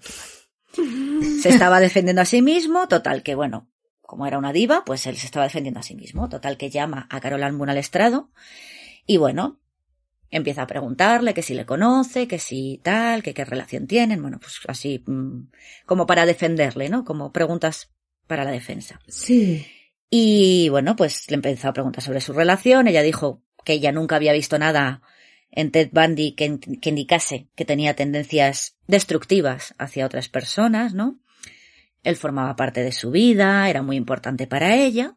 Y en ese momento, violines, Bundy le hizo la bonita pregunta. Así sin avisar le dijo, ¿quieres casarte conmigo? Ay. Está el vídeo en. YouTube, lo pondremos porque ella tiene una sonrisa de oreja a oreja que flipas. Y la gente flipando, ¿no? Alrededor. O sea, como si se tuviesen declarado con un diamante de Cartier en las, pie- en las pies de la Torre. Eiffel, pues no le cabía un huevo en el culo a Carol la cosa más romántica del mundo. Y luego las groupies llorando ahí. No, No. no soy yo. Es que encima es eso. Tirorirori. Oy, oy, oy, oy. Total que bueno, pues Boone evidentemente que le dijo que sí, Cari, sí, Ted, todo lo que tú quieras. Y bueno, pues él también dijo, pues yo también te acepto como esposa, pum, casaos, ya está. Esa fue la bonita boda en directo, televisada. Sí, sí. Y esa ley sigue estando en vigor, me refiero. O sea, tú puedes tenderle la trampa a tu novio, llevártelo a un juzgado y decirle, ¿te casas conmigo? Sí. Ya estamos casados, no te puedes arrepentir. No, pero tiene que ser No, delante pero de un eso, jurado. tú tienes que decirle que sí. Claro, claro, claro. O sea, él le preguntó, ella le dijo que sí, y él también tuvo que decir que sí. Vale, vale. Que de hecho no lo formuló bien, se equivocó y tuvo que repetirlo el torpe de él. Como estaban en presencia de un jurado, pues era válido. Claro, claro. El más listo. Que es que estaba muy nervioso. Pobrecito. Estaba enamorado. Qué fuerte Claro. me parece.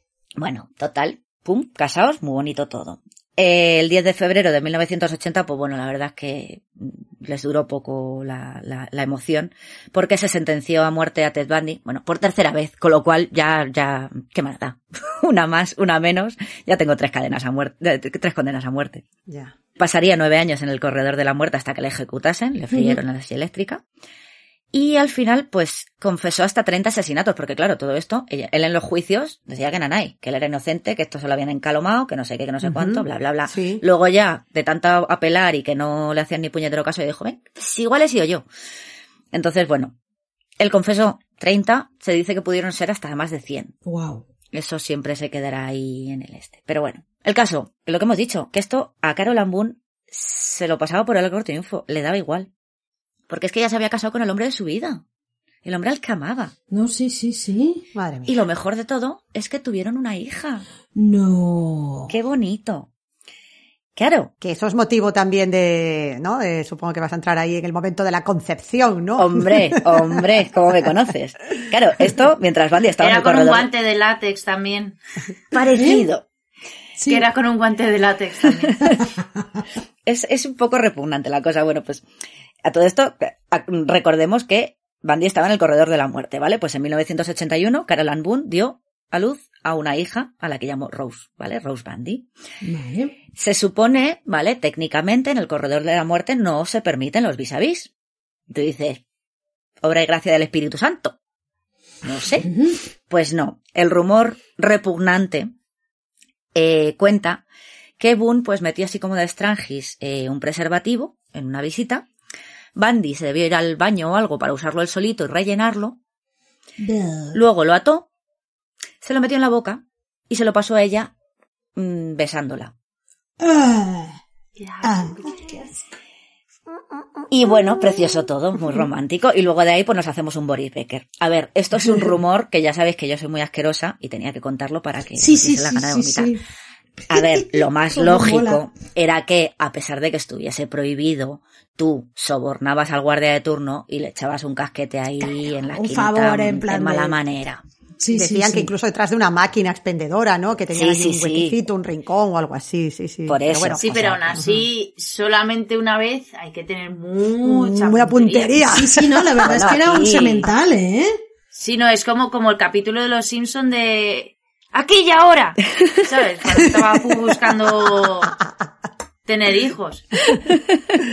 ay. Pues aquí y ahora, mira, Ted, oye, lo puso bien. puso hombre. ojo, puso la bala. No, no, era un... Vale, sí, porque era con una barra de hierro. Entonces podemos hacer el chiste de la bala. Perdón, perdón, Ajá. perdón. Que se me van a echar encima. Eh, bueno, pues el caso que, a ver, que a lo mejor no fue solo en un día, que a lo mejor pues hubo varios in- intentonas hasta que por fin se quedó, Sí, pero bueno. que tú curtes ahí... Que al final era so- sobornar al guardia de turno y, y Sí. él miraba para otro lado y tú echabas el casquete. Pero bueno, esto de hecho la, la escritora Anne Rule, que también escribió... Es una relación muy romántica de Preciosa. desde la boda hasta la concepción de tu familia. Es ¿Verdad? Sí, sí, Está sí. todo impregnado y- de romanticismo. Totalmente. Y bueno, y Es una historia para contar a tus nietos. Sí. Pues Rose nació en el 81, la parejita feliz. Eh, tuvo visitas familiares, hay fotos de, de ellos tres, pues eso, con la bebé, con un mico de que debe tener un año o dos, ahí en, pues eso, en- con unas paredes ahí desconchadas detrás, o sea, sí, sí, sí. De esa niña se sabe algo porque no debió de salir muy bien esa niña. Comentaban que estaba viviendo, en- yo algo he leído por ahí en foros, que estaba viviendo, que vive en Inglaterra a día de hoy. No me es- extraña no que si haya es una huido. leyenda urbana, un mito, no, no se sabe, porque la verdad es que es una de las grandes incógnitas. En principio no se sabe ni el paradero ni de Carol Ann Boone ni de Rosebud. Sí. ¿Qué pasa? Esto tan bonito, tan romántico de mm, que tú no has hecho nada, cariño, que son todos malos y van en contra de ti. Pues ¿qué pasa?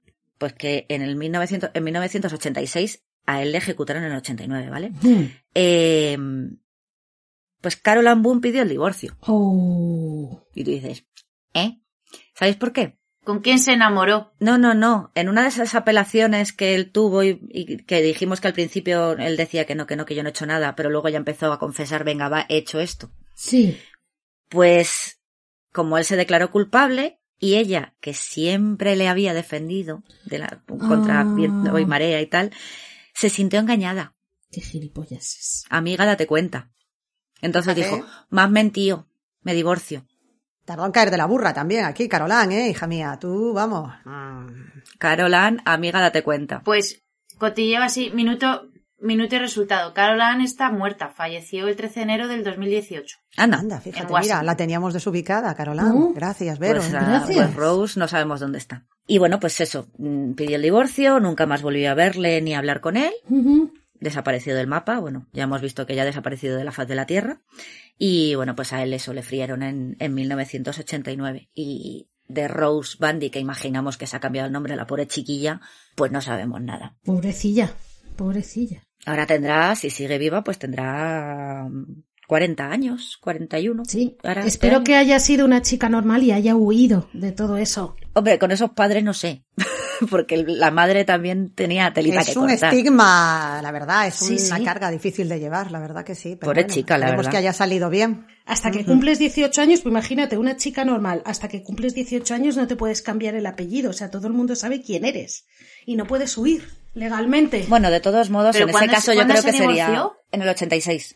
Claro, ahí por ejemplo, en Estados Unidos tú cuando te divorcias, la mujer sí vuelve a tener el apellido de soltera. Entonces, si tú te quedas con tu hijo, tu hijo se queda con tu apellido o con el apellido del padre del cual tú te has Se divorciado. queda con apellido el padre. O sea, a no ser que lo cambies. Yo creo que sí, pero de todos modos, en este caso en especial, yo imagino que para protegerla, las Dadas las autoridades harían, circunstancias, claro. harían la vista gorda, es como, mira, llámala Sí. como quieras. Sí, sí. Claro.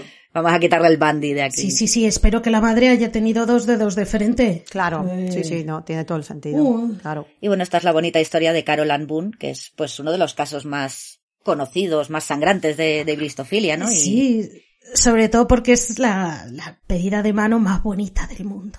Y la boda y, Valentín y la hostias. concepción, todo. Es una historia de Bueno, luego nos comentará Vero, pero claro, el hecho de mantenerse ahí al pie del cañón defendiendo a su hombre la Sí. integridad y la inocencia durante tantísimo tiempo y llegar a ese extremo, casarse, es que ya es, vamos, llevarlo hasta las últimas consecuencias, la ibristofilia, es que es fundar una familia con un asesino en serie. Ya yo son creo que era palabras el- mayores. Sí, pero tú piensas que tú estás, estás perdidamente enamorada de esa persona, entonces a fin de cuentas son las consecuciones, o sea, las metas normales de una pareja. Claro, bueno, ¿sabes? claro, Entonces- así tiene todo el sentido, exacto. Si para ella era su, su hombre ideal, pues claro, tenía que Y seguir. le, quiere, sí, le sí. quiere salvar también. A lo mejor, pues, al tener una niña, Claro. pues se le abre ese pequeño corazoncito y, y se vuelve Sí. un pater amantísimo y una buenísima persona. Sí, ahí tenemos el caso, por ejemplo, de los niños del rescate. Hmm. Mm, conocidos, me refiero. Estos de que cuando ya te está la pareja yendo un poco mal o cualquier Sí, cosa, dices, sí, pues sí, vamos sí. a tener un niño. Para intentar sí, ahí funciona. poner un Y parche es a lo la peor. situación. Claro. Sí, Ahí a sí, lo sí, mejor sí. ese razonamiento también lo estaba teniendo esta mujer. En plan, oye, pues seguro que sí, como decía Gema, seguro que si tenemos un hijo, él recuerda cuando era niño y le puedo encauzar. No sé, o sea, por ejemplo. Claro, esta la verdad es que fue más lista y sobornó al guardia porque la pobre Dorín, la de Richard Ramírez, se fue con un palmo de narices. Ya. La pobrecita no pudo ni concebir ni nada porque, vamos, no se le acercó. Yo Ya. creo que la boda le dio así el bracico y ya está.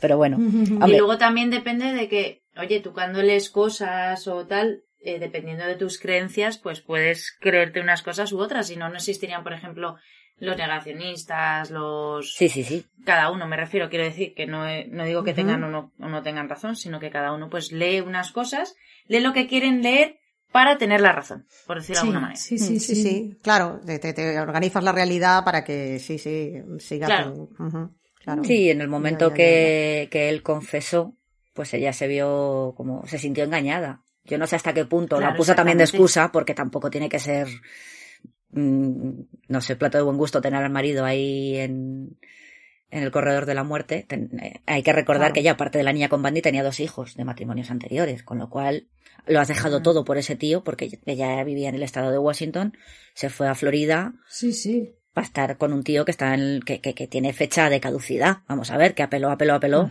Estuvo nueve años en el corredor Sí, de la pero- muerte, pero al final le frieron. Sí, no, pero imagínate que tú, con el amor de tu vida, que es Ted Bundy, y te está diciendo todo el rato, no, cariño, de verdad que yo no soy, es una treta en contra de mí, es Sí, que sí, me sí. tendieron una trampa, porque tal y cual, la chica se lo cree hasta que ya llega un punto que coge el otro y dice, "Mm, no, es todo verdad.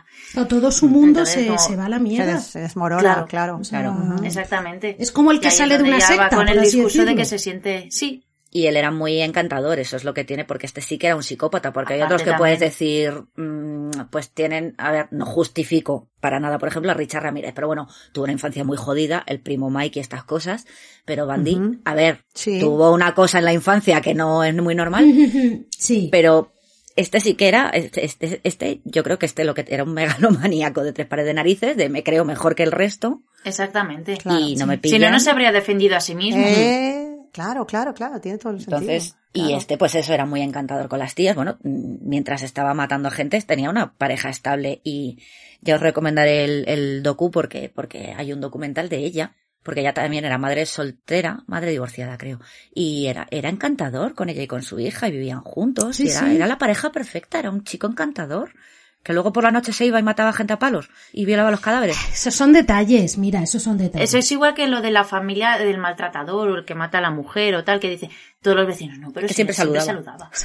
Claro, sí, Claro, sí. Siempre saludaba, era muy majo con todos, pues sí. no me- Y luego también hay casos de corrupción en los cuales, oye, pues la pareja dice que no tiene ni idea. Mm, Claro. Ahora creo que se acuerdan. Y no, claro, y me refiero que a lo mejor es como, oye, pues a lo mejor es verdad que no tiene ni idea o es que es muy lerda. O- Pero sí, me refiero sí. que si a ti te mantienen bien engañada de, oye, Sí. cariño, pues que me voy a con los amigos al bar. Mm.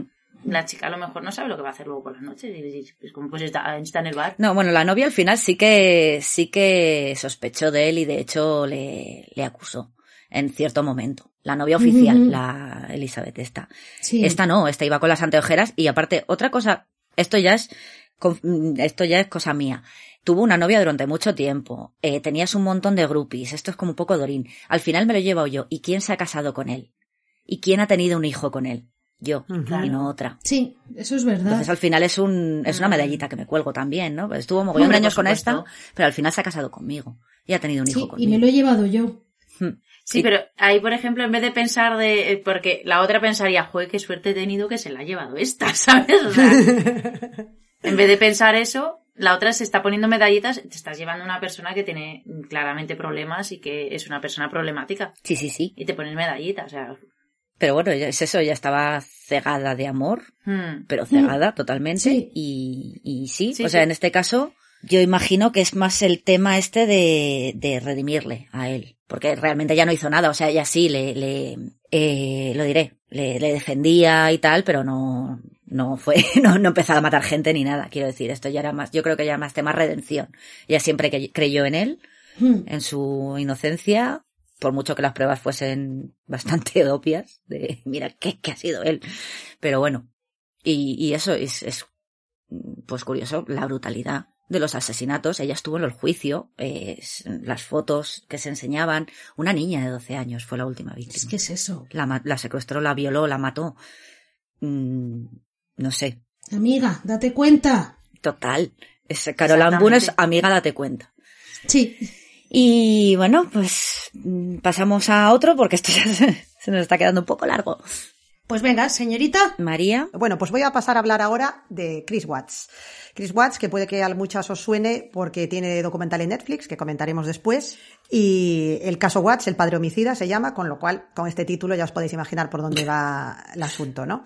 Este hombre, pues estaba casado con una mujer que se llamaba Shannon, tenían dos niños, Bella y Celeste, de tres y cuatro añitos, dos niñas, y comenzó un romance con una compañera de trabajo eh, en el mes de junio de 2018. Eh, la cosa se puso muy caliente rápidamente, estaban enamoradísimos, él decía que se sentía eh, respetado, cosa que no sentía en su casa, en su familia, en su matrimonio, y que sentía eh, que ella le, lo comprendía perfectamente y que había encontrado a la persona, vamos, que era su, su alma gemela.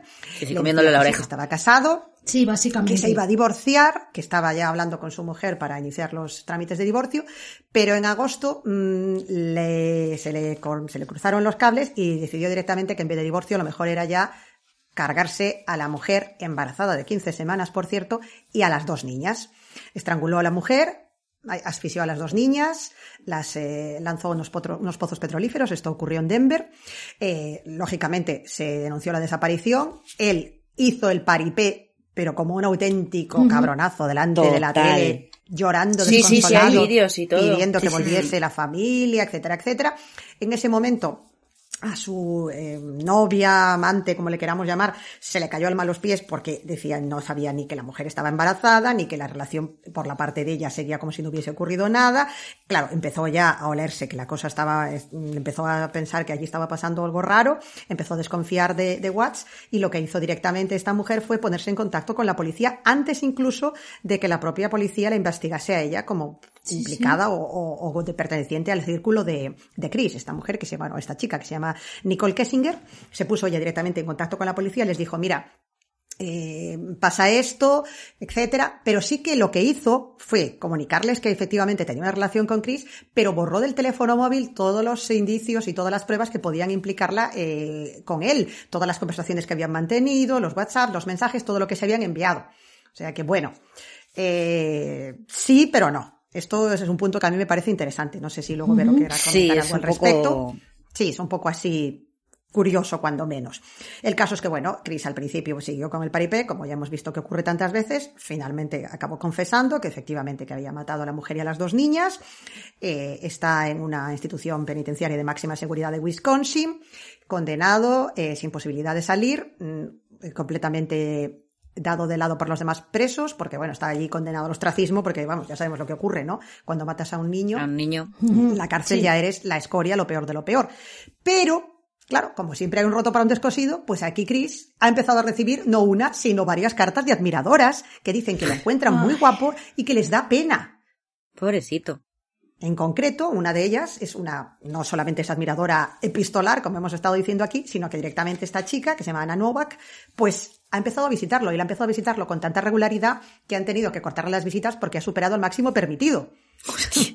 o sea, vamos, que ha cogido carrerilla aquí la chica, vamos, emocionado.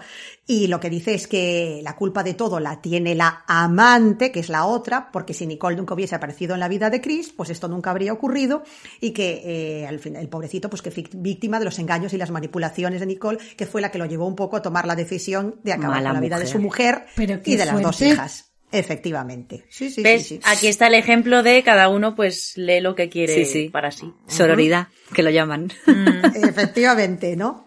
Y bueno, pues así está la cosa. Eh, él, como hemos dicho, no tiene ningún tipo de posibilidad de un vis a vis ni de un encuentro, pero ella sigue cumpliendo con las visitas. Además de su familia, Chris lo visita también esta chica, sigue recibiendo las cartas. Y eso, condenado al ostracismo en la cárcel, sin posibilidad de salir, dice el muy que hay que tenerlos, que tiene una foto de la mujer y las niñas y que habla con ellas todos los días, la foto no. en la celda. Que, que su intención nunca fue matarla, sino que fue un poco producto de las circunstancias del momento, porque ella, cuando él le pidió el divorcio, le dijo que no volvería a ver a las niñas nunca más y que tuvo ahí un pronto y que cuando entró la niña mayor en la habitación y vio lo que había ocurrido, pues que se tuvo que deshacer también de ella y de la otra ya de paso.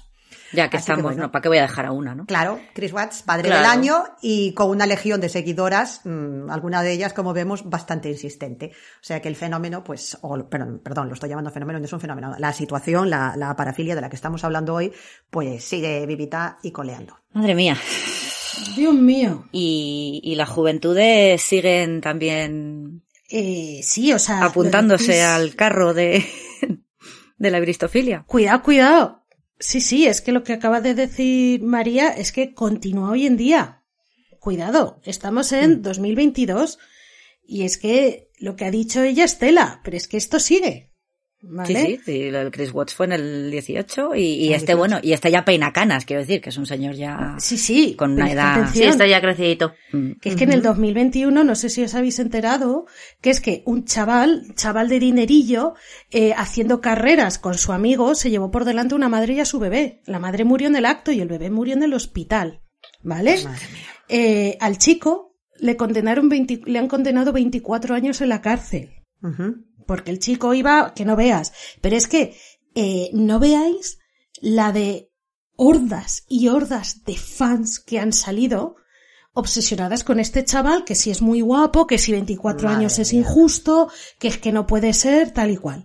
Aquí tengo que aclarar que según, según algunos medios, algunas de esas, eh, porque han salido muchos, a ver, redes sociales, Twitter, TikTok, Instagram, han salido 3.000 millones de cuentas defendiéndole.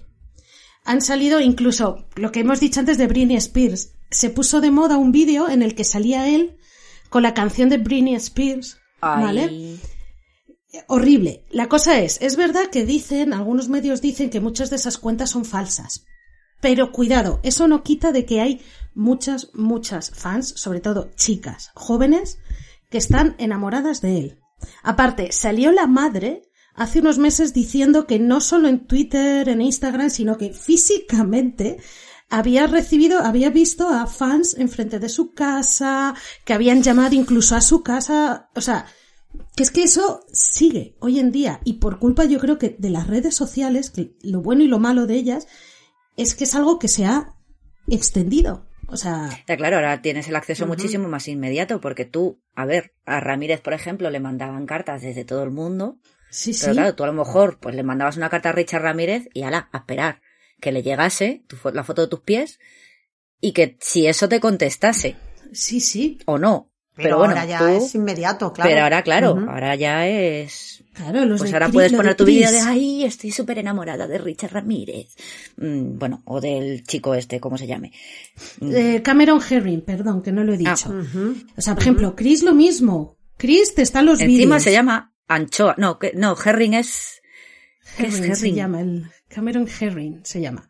¿Eso es un, eso es un pez? ¿Anguila? No, ¿qué es? No sé. Herring. ¿No es boquerón? Creo que sí. Ujú. El chico boquerón, Bueno, ¿no? El chico boquerón. De One Direction. O sea, que este tiene la horda de fans, pero vamos. mm, Claro, es que es eso, es que es un chavalín guapo, porque no es feo, es un niño guapo, claro, mm, 18 añitos. Cuando pasó esto, pues claro, la horda que ha habido de fans, pero que sí, que hay cuentas falsas, sí, pero es que hay un montón de chicas reales y chicos también hay, ¿no? Pero bueno, digo chicas porque son la mayoría, que es que están enamoradas de él y diciendo que, que todo es injusto, que todo está muy mal. Y Bristofilia 2.0. El chico, ¿Cómo es posible? el chico arenque. Claro, el problema de las redes sociales es, aparte de la inmediatez y de todo, es que, a ver, antes Richard, a lo mejor salía un Richard Ramírez o un Ted Bundy, pero había muchos más casos de gente mucho más pequeña que se quedaba en la prensa local, pero es que a día de hoy es que llegas a todo Claro. el mundo. Entonces, encontrar un caso de bristofilia cuando es una cosa local es muy complicado. Pero claro, si tú llegas a todos los millones de personas que somos en el mundo, es que un 10% es un montón de personas. Entonces parece que hay muchos más casos y tal, pero en realidad no es, o sea, es, es por el, a todo el mundo el que llega. Sí, sí, o sea, hay más fans, no más casos, por así decirlo. Lo único bueno que podemos ver de esto es que ahora sí que se podrían hacer estudios Sí. Claro, ahí sí. más, más exhaustivos, ¿no? Porque es lo que dices, hay tan, tan poco. Claro. Y bueno, pues, Pues yo ya creo están que ya lo todos los dejamos aquí. casos así, sí. Sí, Uf, yo tengo una pregunta para la experta. Aquí, pero esto es a título personal. A ver, que sea fácil. Abrimos turno de preguntas. Ah, vale, es a título personal. Es a vale, título o sea que esto personal. se corta, ¿no? No, no, no, no, no. No, esto no, se no, deja. no, no. A ver, no, no. es- Vaya. No es ibristofilia como tal, pero a ver, esto yo puedo entender lo que decíamos, de que te pueda parecer guapo mm, Richard Ramírez o Ed, o Ed Kemper o Charles Manson o quien sea. Es que me hizo mucha gracia porque me sentí un poco identificada. A ver, no me gusta, quiero decir, le veo mon- le veía mono, pero había muchas que escribían a Jeffrey Dahmer, que era mm, Mm. abiertamente homosexual, y había tías que le escribían o sea, que tenían, pues eso, intentando ligarse a Jeffrey Dahmer, que siempre se supo que era homosexual. Entonces, hay un caso así de mariliendrez y bristófila o algo así. O sea, ¿Cómo porque que hombres, Dred? claro, porque es un tío que es, que es gay. Ah, Es un tío que es gay. ¿Cómo? Porque dices, bueno, vale, Sí, Richard pero ahí, Ramírez por ejemplo, puede... ahí caben dos cosas. O sea, estamos hablando de 1950. En 1950 la No, homosexualidad no, no, no. considerada- Eh, no, no, este, Dahmer fue en los 90. 80... No, murió en el 91. Sí, hay otro que es un señor ingeniero que es uno que creó los microchips entre 1940 y 1950. pues creo que eso no era. El Dahmer bueno. Claro, por eso era como, joder, pero si es que en los 50 la homosexualidad estaba visto como una enfermedad mental. De todas maneras, eh, este señor, sí que es cierto que la homosexualidad incluso en esa época se creía que era una enfermedad mental. De hecho, el DSM-4, no, el DSM-3, perdón, el DSM-3 lo está, está considerado como enfermedad mental, la homosexualidad. Entonces Pero ahí podemos entrar todavía en... es una enfermedad mental. ¿Eh? No, a día de hoy no, a Ah. día de hoy estamos en el, en el DSM5, entre el DSM3 y el DSM5 está el DSM4, el, DMS4 el DSM4 TR, que es la revisión del 4, y el DSM5. Vale, O podemos sea, explicar un poquito así para quien no sepa, ¿no? Que estás hablando, eh, aquí acabo Ah, de buscarlo, perdón. del libro de la Asociación Estadounidense de Psiquiatría, ¿verdad? Sí, Bien, vale, lo siento. Google. Es un libro muy gordo en el cual vienen definidas todas las enfermedades mentales. Es como un manual de, pues, es un manual en el cual tú eh, te vienen los criterios diagnósticos de todas las enfermedades y más o menos pues vas buscando, vas sabiendo. Entonces tienes algunos síntomas, los buscas ahí y miras a ver en qué se puede. Vale. O sea, ¿Cómo que va es de un- Mekun? sí, pero sí, de sí. psicología.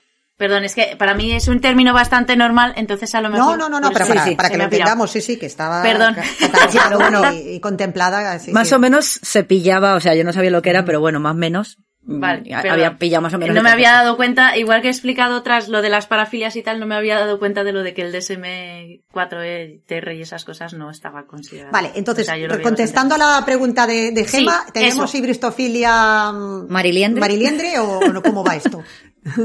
Es que al fin y al cabo es que a lo mejor en esa época, entiéndeme, puede ser perfectamente. A ti te trae a la persona, tú eres la persona que le vas a hacer cambiar. Ahora mismo es, Y le voy a- vale, es homosexual, es un perturbado, o sea, está enfermo, yo le voy a cuidar y le voy a cambiar. Y le voy a hacer heterosexual, de paso. Claro. Ah, vale, vale. O sea, que a mí... En esa época. Sí Claro, que es verdad claro. que a día de hoy no sé si sigue existiendo dicho fenómeno. O sea, me refiero, a lo mejor a día de hoy habrá algún caso que eso tendría que, o sea, tendría que, estu- se tendría que estudiar. Bueno, a ver, hay tías que siguen obsesionadas con Bandy, con Ramírez, con Dahmer, que están muertos. Sí. Sí, sí, sí. Con. Manson, pero- con quien sea. O sea, quiero decir que, que, que Ramírez, mm, Bandy y Dahmer, a Dahmer lo mataron en la cárcel en el 91, si no me equivoco. Si no me equivoco. Y hay tías que siguen, eh, que he encontrado por ahí.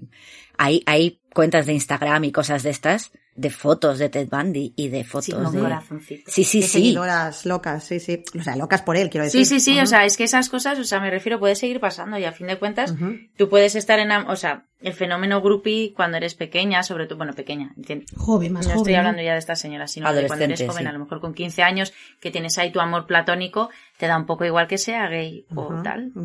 Entonces, a lo mejor, o sea, esto estoy hablando un poco por hablar, entendedme.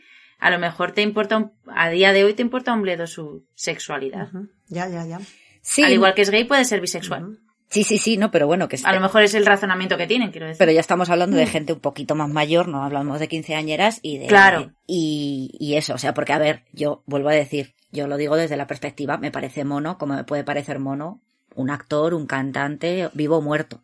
O sea, ya está. Sí, sí, sí. Sí, pero tú llegas a, a tener el límite Tiene unos de... rasgos, claro, Vale, unos rasgos que dices. Claro, a mí Ted. Bundy también me parece mono. Pero puedes Claro, discernir y entender que se trata, claro, de un sí, sí, Claro. Un asesino en serie, claro. Es igual que cuando tú vas andando por la calle y dices, ah, mira qué chico más mono, o ah, mira qué, qué chica más mona. Sí, sí, sí, sí, pero No, llegas- no pasas Claro, de ahí, claro. más de un análisis físico, pero no tienes una atracción sexual hacia él, Claro. ni tampoco eh, moverías mar y tierra para eh, ponerte en contacto con él, ni harías todo lo que él te dijera, ¿sabes? O sea, que, que eres- dentro de lo que tienes tienes cierto raciocinio. Vale, entonces no estoy tan enferma como creía. Gracias. Oye, otra pregunta que me surge a mí, eh, bueno, que iba riendo un poco para casa, claro, mm, porque cada una también supongo que habréis reflexionado sobre vuestros casos, ¿no? Pero hablando del, del tema de, de las chicas de Manson, claro, ellas aluden constantemente al hecho de la personalidad magnética, la manipulación, o sea, ¿hasta qué punto podemos entender que hay esa ese enamoramiento o crees que todo esto que las llevó a cometer estos asesinatos y estas atrocidades tuvo también mucho que ver con el momento, con el consumo de drogas, con su situación personal, con lo que traían ellas o realmente también había una parte muy fuerte de enamoramiento de él y de apasionamiento por la figura de Manson? Yo pienso que hay de las dos. La primera, como tú dices, casi todas las chicas que tú me has descrito o tenían problemas de depresión o tenían eh, habían estado con las drogas. De hecho, eh, he leído por ahí que ellos tenían como en el rancho que también ahí había bastante consumo de drogas. Y ya no solamente eso, sino que también ahí tienes otra parte que ya no solamente está relacionado con lo que es el consumo de drogas, eh, otros trastornos psicológicos, sino que también tienes la presión de grupo. Ah, También. Quiero decir, ahí hay, por ejemplo, hay varios eh, estudios, por ejemplo, los experimentos de Ash, que son bastante interesantes, que creo que los hicisteis mención en alguno de los, de los podcasts anteriores. Entonces, pues, ahí se te, eh, tienes ahí una presión también de, ay, es que tal, tiene una, em, tiene una personalidad muy magnética. Sí, y a lo mejor es, tiene personalidad magnética, pero también si estás escuchando a todas las chicas de alrededor que tienen personalidad Sí, magnética, tú estás ahí, ya. Al Mm. final te lo terminas creyendo sí, sí. también. Que él también usaba muy bien sus bazas, por ejemplo, pues con la chiquita esta que era bastante fea.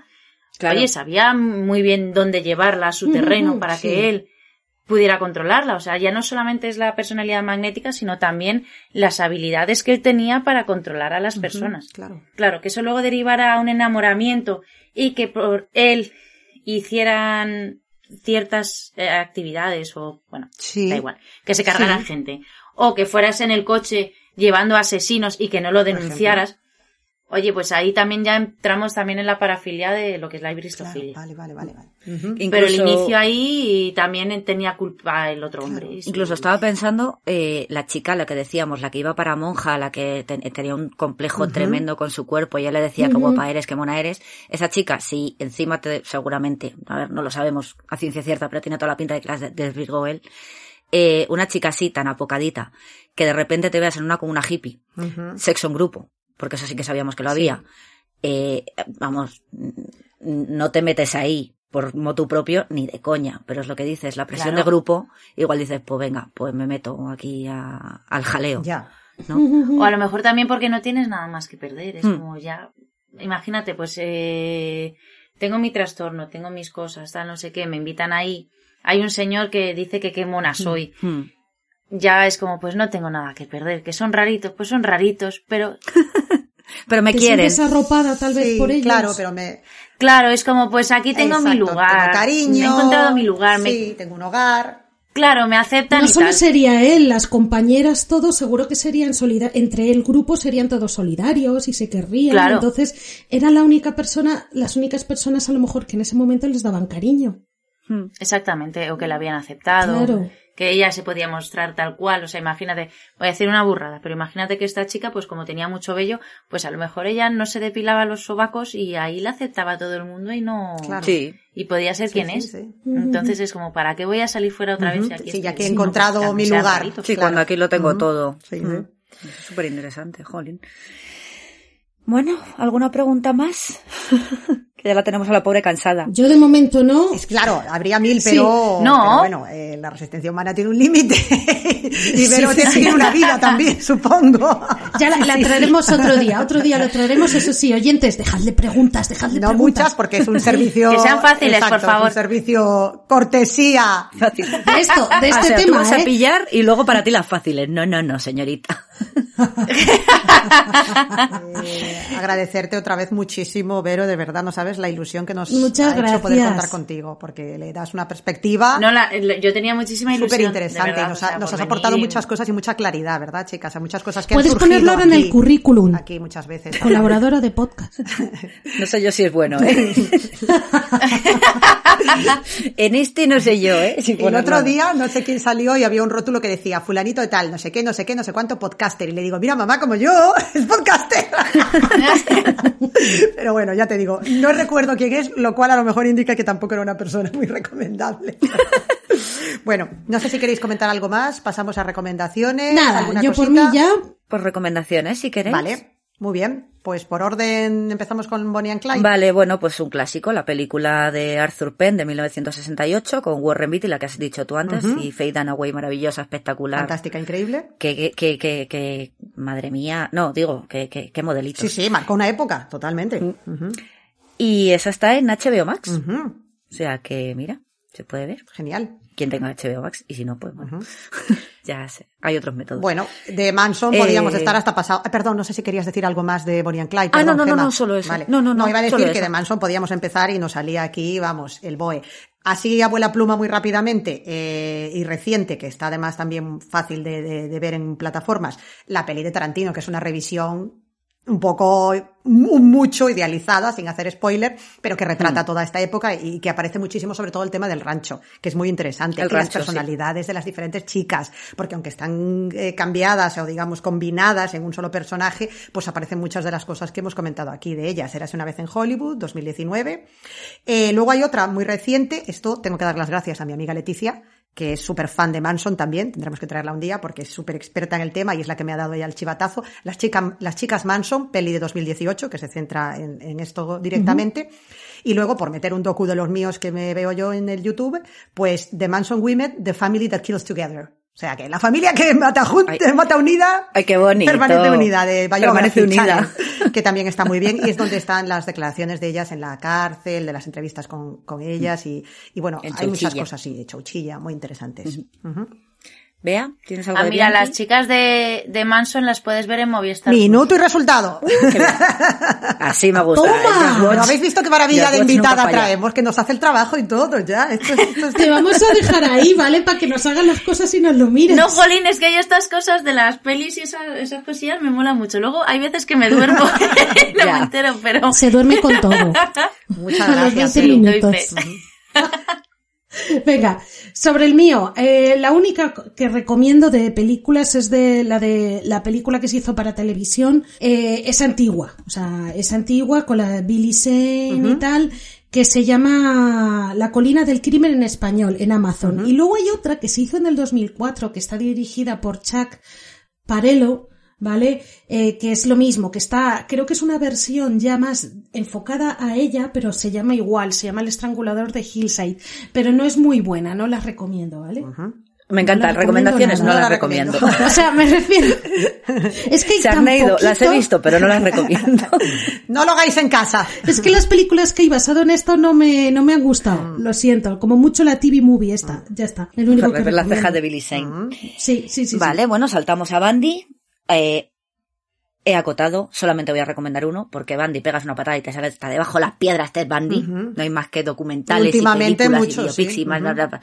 Está hasta en la sopa y libros y tal. Entonces, eh, un documental que está en Amazon Prime Video, son cinco episodios, en el a partir del 4 podéis ver a Carol Boone, pero bueno, es el que hemos dicho de Ted Bundy, enamorada de un asesino, que es la novia oficial que tuvo Elizabeth Kendall durante esos años, hablando ella, su hija y luego también muchas víctimas que sobrevivieron. Interesante eso. ¿Vale? Está muy bien el documental. De Carol Ann Boone se hablan los dos últimos, pero bueno, el documental la verdad es que está, es un enfoque diferente, más allá de lo de siempre, lo que hizo, y que algún día hablaremos de ello y nos saldrá un mastodonte de programa. Pero bueno, tiempo al tiempo. Nada, de Chris Watts lo que hemos dicho, eh, lo tenéis en Netflix, el caso Watts, el padre homicida de 2020. Paso palabra.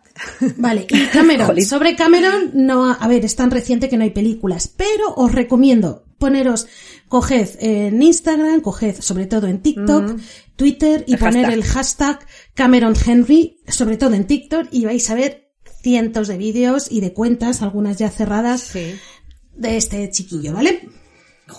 Pues, y ya está. No digáis que no tenéis ya material, no me digáis que no tenéis cosas para hacer y para leer y para ver. Así que os esperamos en los comentarios. Eh, decidnos qué os ha parecido. Que, que feliz San Valentín a todos, por eh, cierto. Exactamente, sí. Claro, viva la vida y arriba el amor y la bristofil. Eh, sí. Así que nada, ver otra vez, darte gracias y esperamos volver a vernos muy pronto. Gracias a vosotras, chicas. Bueno, y eso. Cuando quieras. A ver. Yo cuando me invitéis, yo encantada de venir, ¿eh? O sea, sí, pues ya está. A la Puertas abiertas. Bueno. Sobre todo si nos pues- buscas la información en el momento, nosotras encantadas, ¿eh? pues yo cuando queráis contáis conmigo. Bueno, oyentes, que muchas gracias y nos vemos la semana que viene. Bueno, nos oímos la semana que viene, ¿vale? Hasta luego, chicas. Nos vemos la semana que viene. Gracias, Vero. Eso. Un beso. Chao. Chao. Venga, anda. Hasta luego. Hasta luego.